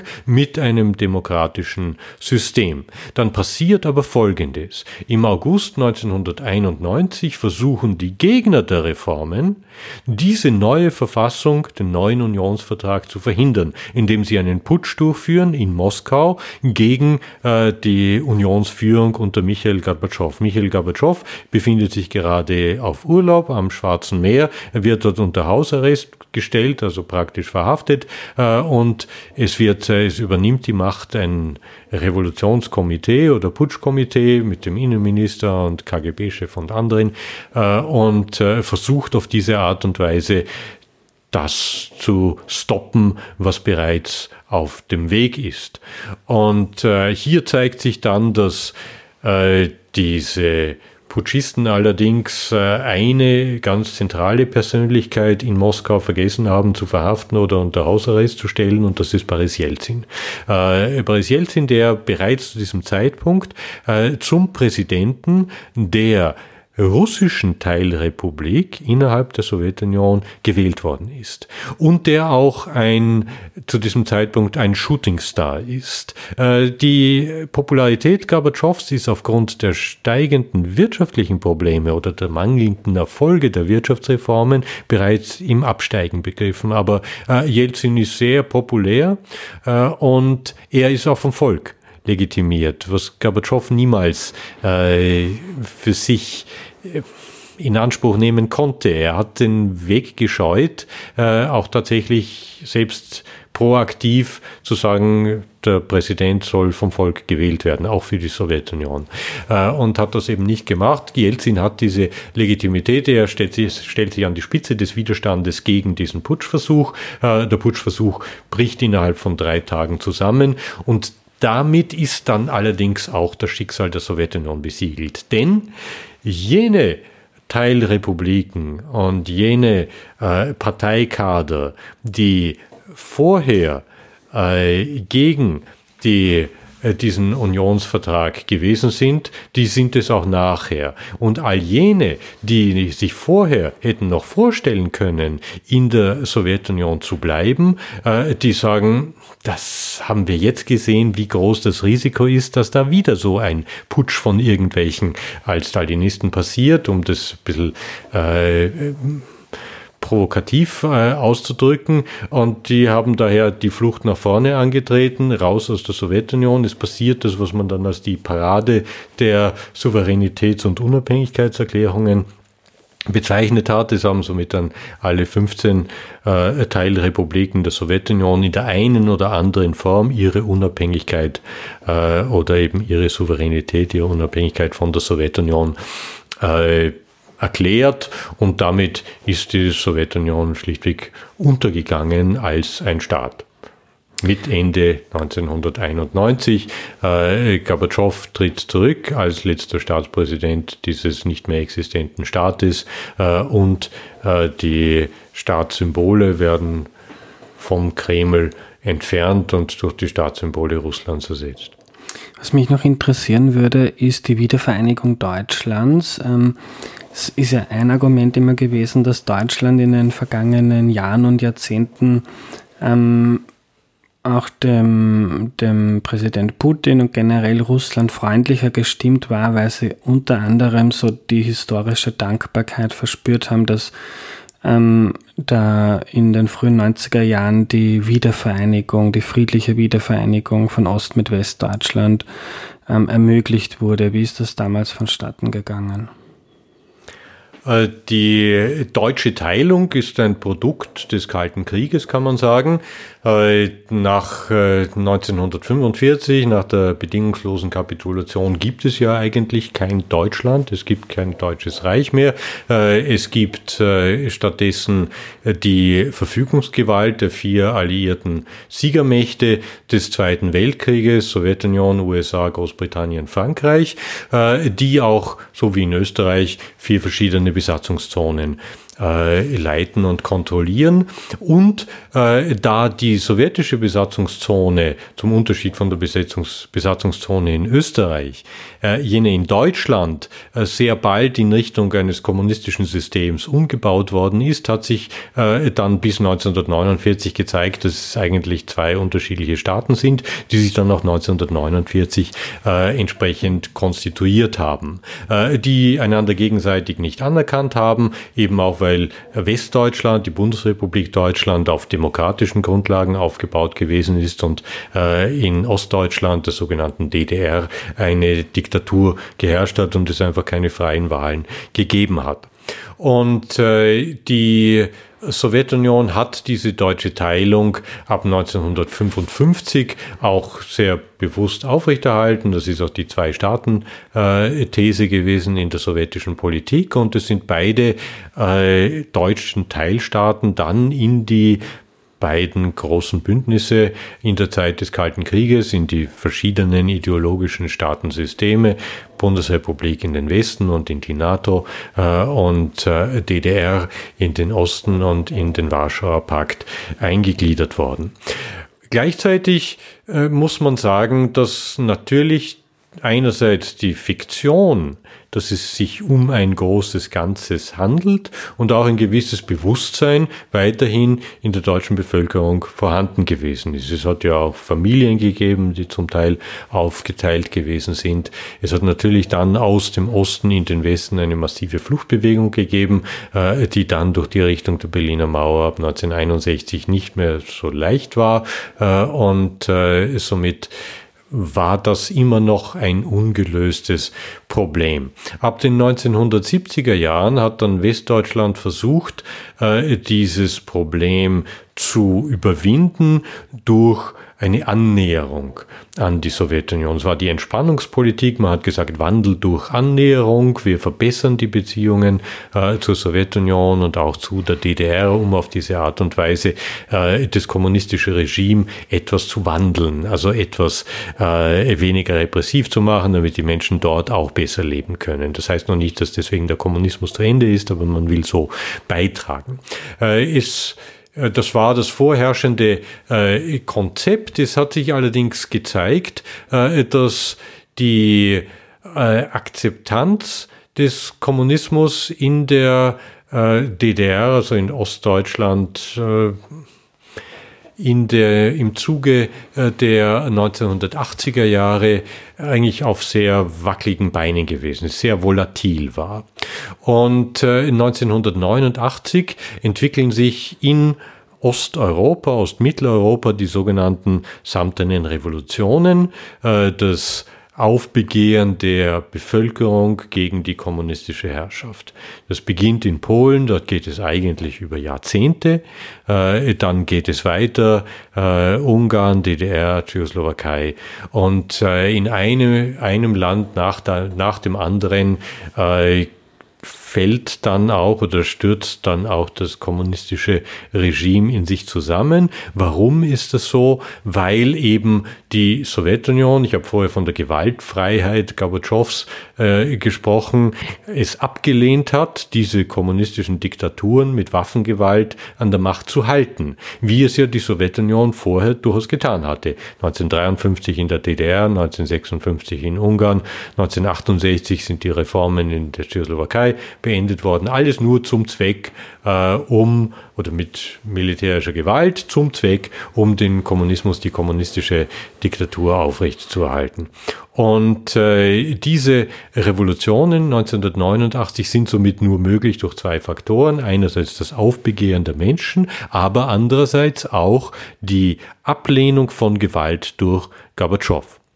Und äh, während diese samtenen Revolutionen in den Staaten wie Polen oder Ungarn oder der Tschechoslowakei nur dazu geführt haben, dass dort dann demokratische, legitime Regierungen an die Macht gekommen sind, hat es in Bezug auf Deutschland auch noch eine andere Frage wiederum auf die Tagesordnung gesetzt, nämlich die Frage äh, einer deutschen Wiedervereinigung. Und äh, das ist noch nicht von Beginn an klar. Äh, aber das zeigt sich dann jedenfalls. Es sind, äh, es gibt Demonstrationen in der DDR ab 1989. Dann äh, am 9. November wird dann auch äh, der Verkehr äh, durch die Berliner Mauer geöffnet. Und äh, dann gewinnt diese diese Entwicklung in der DDR eine Dynamik, die auch beginnt den, äh, die Frage einer deutschen Wiedervereinigung anzusprechen. Und das wird dann auch von beiden Regierungen angesprochen, äh, von der äh, westdeutschen Regierung unter Helmut Kohl, der einen Zehn-Punkte-Plan vorlegt, äh, und auch von der ostdeutschen Regierung. Und äh, die ostdeutsche Regierung, oder beide erwarten damals, dass das eine Frage ist der nächsten 10, 20 Jahre vielleicht. Äh, vielleicht möchte es die ostdeutsche Regierung auch weniger haben als die westdeutsche und spielt eher auf Zeit, äh, da sie wohl davon ausgehen kann, dass sie so in dieser Art und Weise äh, nicht äh, freie Wahlen tatsächlich erfolgreich bestehen würde. Aber äh, das ist damals noch relativ offen. Die Frage stellt sich daher an die Sowjetunion, wie geht sie mit dieser Herausforderung um. Sie hat vorher die Revolutionen passieren lassen und nun ist sie dann äh, mit zwei äh, deutschen Staaten konfrontiert, die beide über Wiedervereinigung sprechen und nachdem auch freie Wahlen in der DDR durchgeführt worden sind, im Frühling 1990 gibt es dort auch keine kommunistische Regierung mehr, sondern dann ist die DDR plötzlich auch von einer Koalitionsregierung unter der Führung der CDU äh, geleitet, weil die CDU, die Partei von Helmut Kohl in Westdeutschland, sich sehr stark gemacht hat für die deutsche Wiedervereinigung und das ist auch von den Ostdeutschen so gewählt worden. Und äh, damit und auch durch die ganzen Erkenntnisse des enormen Reformstaus äh, in der DDR, der massiven wirtschaftlichen Probleme, äh, nimmt diese deutsche Wiedervereinigung an Fahrt auf. Äh, Gorbatschow sagt, wenn die Deutschen das wollen, dann sollen sie das machen. Ein ganz wichtiger Punkt, das sagt er bereits Anfang 1990, äh, zuerst sagt das der DDR, äh, Ende Jänner und dann im Februar sagt das Helmut Kohl.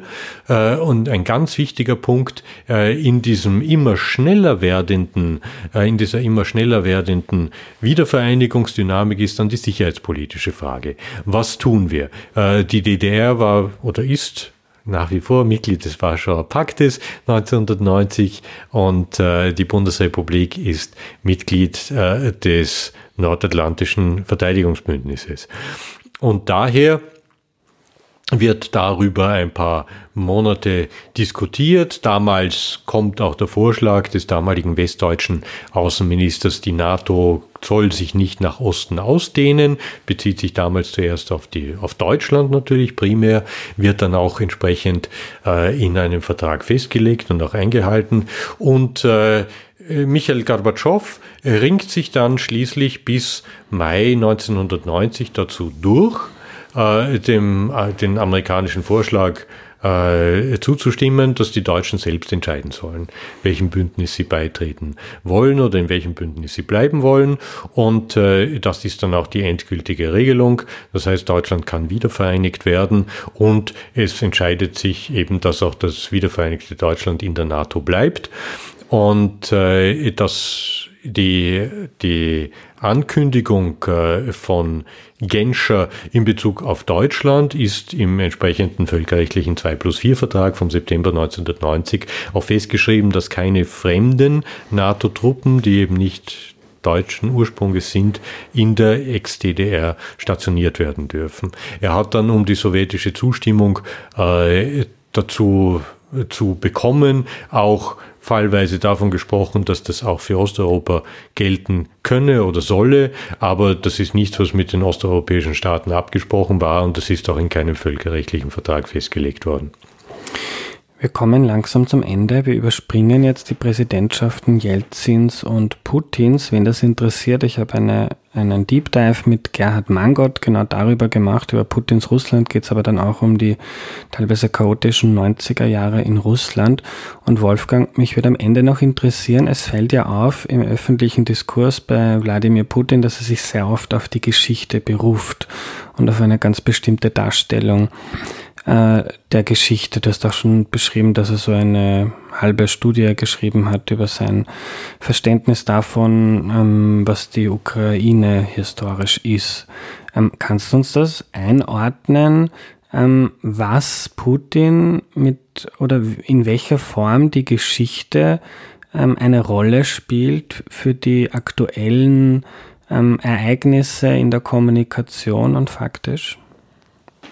Es ist nicht außergewöhnlich, dass autoritäre Staaten und Systeme primär äh, die Geschichte heranziehen, um entweder Selbstlegitimation für sich in Anspruch zu nehmen oder aber für ihre Schritte, äh, die sie entweder beabsichtigen oder auch dann tatsächlich durchführen. Äh, gerade äh, in äh, bestimmten Konflikten argumentieren Staaten und Diktatoren, muss man auch sagen, äh, oder autoritäre Systeme oft historisch und sagen, weil das so gewesen ist, muss das jetzt auch so sein. Jetzt kann man dazu sagen, dass man mit der Geschichte rein gar nichts äh, legitimieren kann, dass vor 500 Jahren irgendwo ein anderer Staat gewesen ist oder dass irgendein Landstrich vor 500 Jahren einem selbst gehört hat und auch dort die Bevölkerung genau die gleiche Sprache gesprochen hat äh, oder äh, sonst irgendwie sich verwandt befunden hat, heißt noch lange nicht, dass man dort 500 äh, Jahre später dann einmal marschieren kann und soll oder dass man äh, deswegen den Menschen dort das Selbstbestimmungsrecht verweigern könne und dürfe. Äh, in Bezug auf Russland ist äh, die äh, Geschichtsinterpretation, wie sie in der Zeit äh, von Präsident Putin insbesondere in den letzten zehn Jahren propagiert wurde, eine, die sehr stark an das 19. Jahrhundert und hier eben an ein russisch-nationalistisches Geschichtsbild erinnert. Es ist die Vorstellung des starken Staates und einer Großmacht, eine Großmacht, der das Individuum praktisch alles unterzuordnen habe und für das es alles opfern müsse und die auch gleichzeitig, die Großmacht, die auch gleichzeitig selber alles darf, äh, gegenüber den eigenen Menschen und gegenüber anderen Menschen.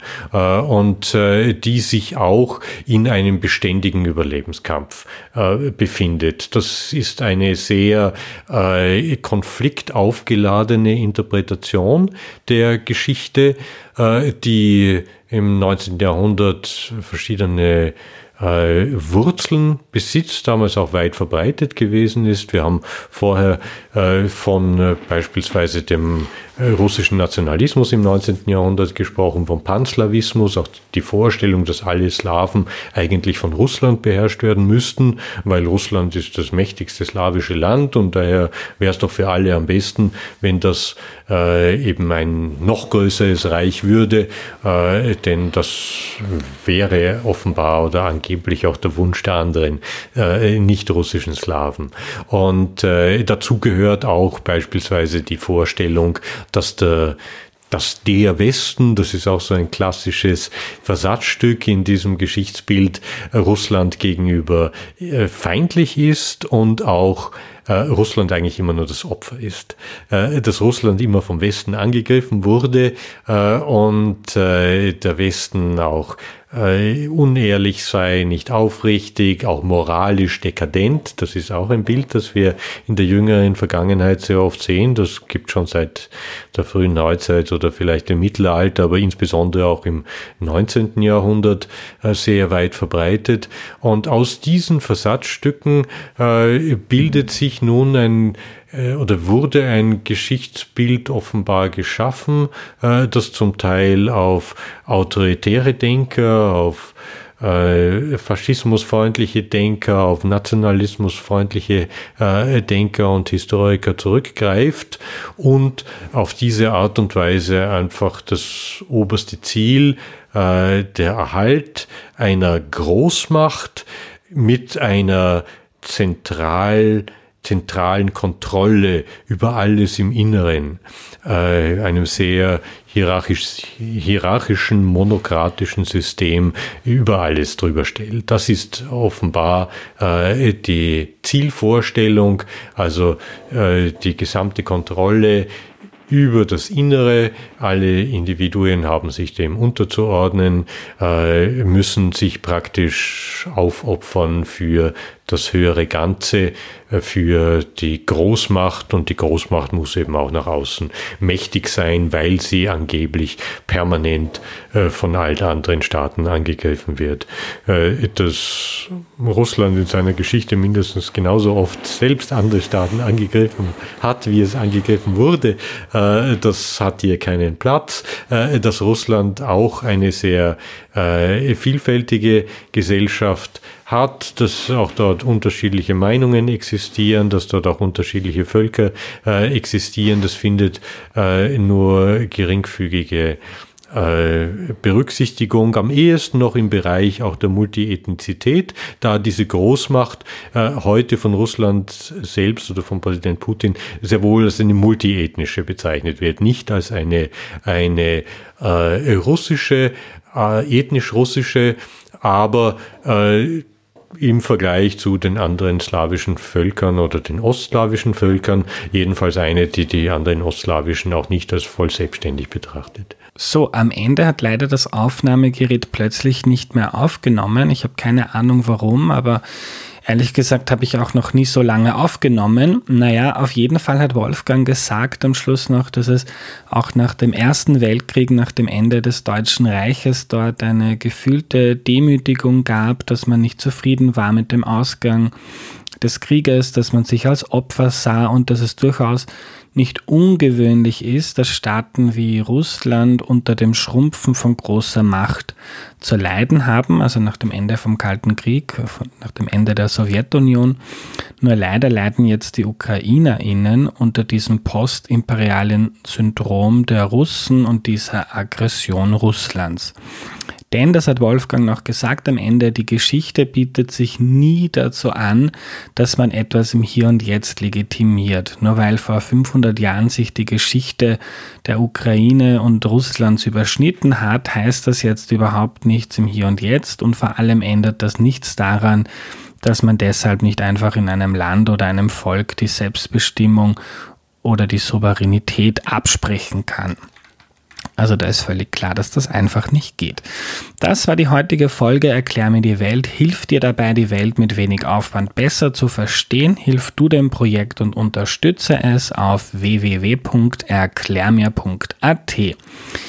Wenn dir die heutige Folge gefallen hat, dann habe ich noch zwei Tipps für dich. Folge Nummer 96, da ging es um die Geschichte Chinas und in Folge 134 um die Geschichte der USA. Das sind auch zwei sehr coole Folgen. Nächste Woche ist die deutsche Journalistin Katrin Karlweit von der Süddeutschen Zeitung zu Gast. Sie analysiert Österreich und was an unserem Land inspirierend, komisch und auch bedenklich ist. Bis dahin eine gute Zeit, euer Andreas.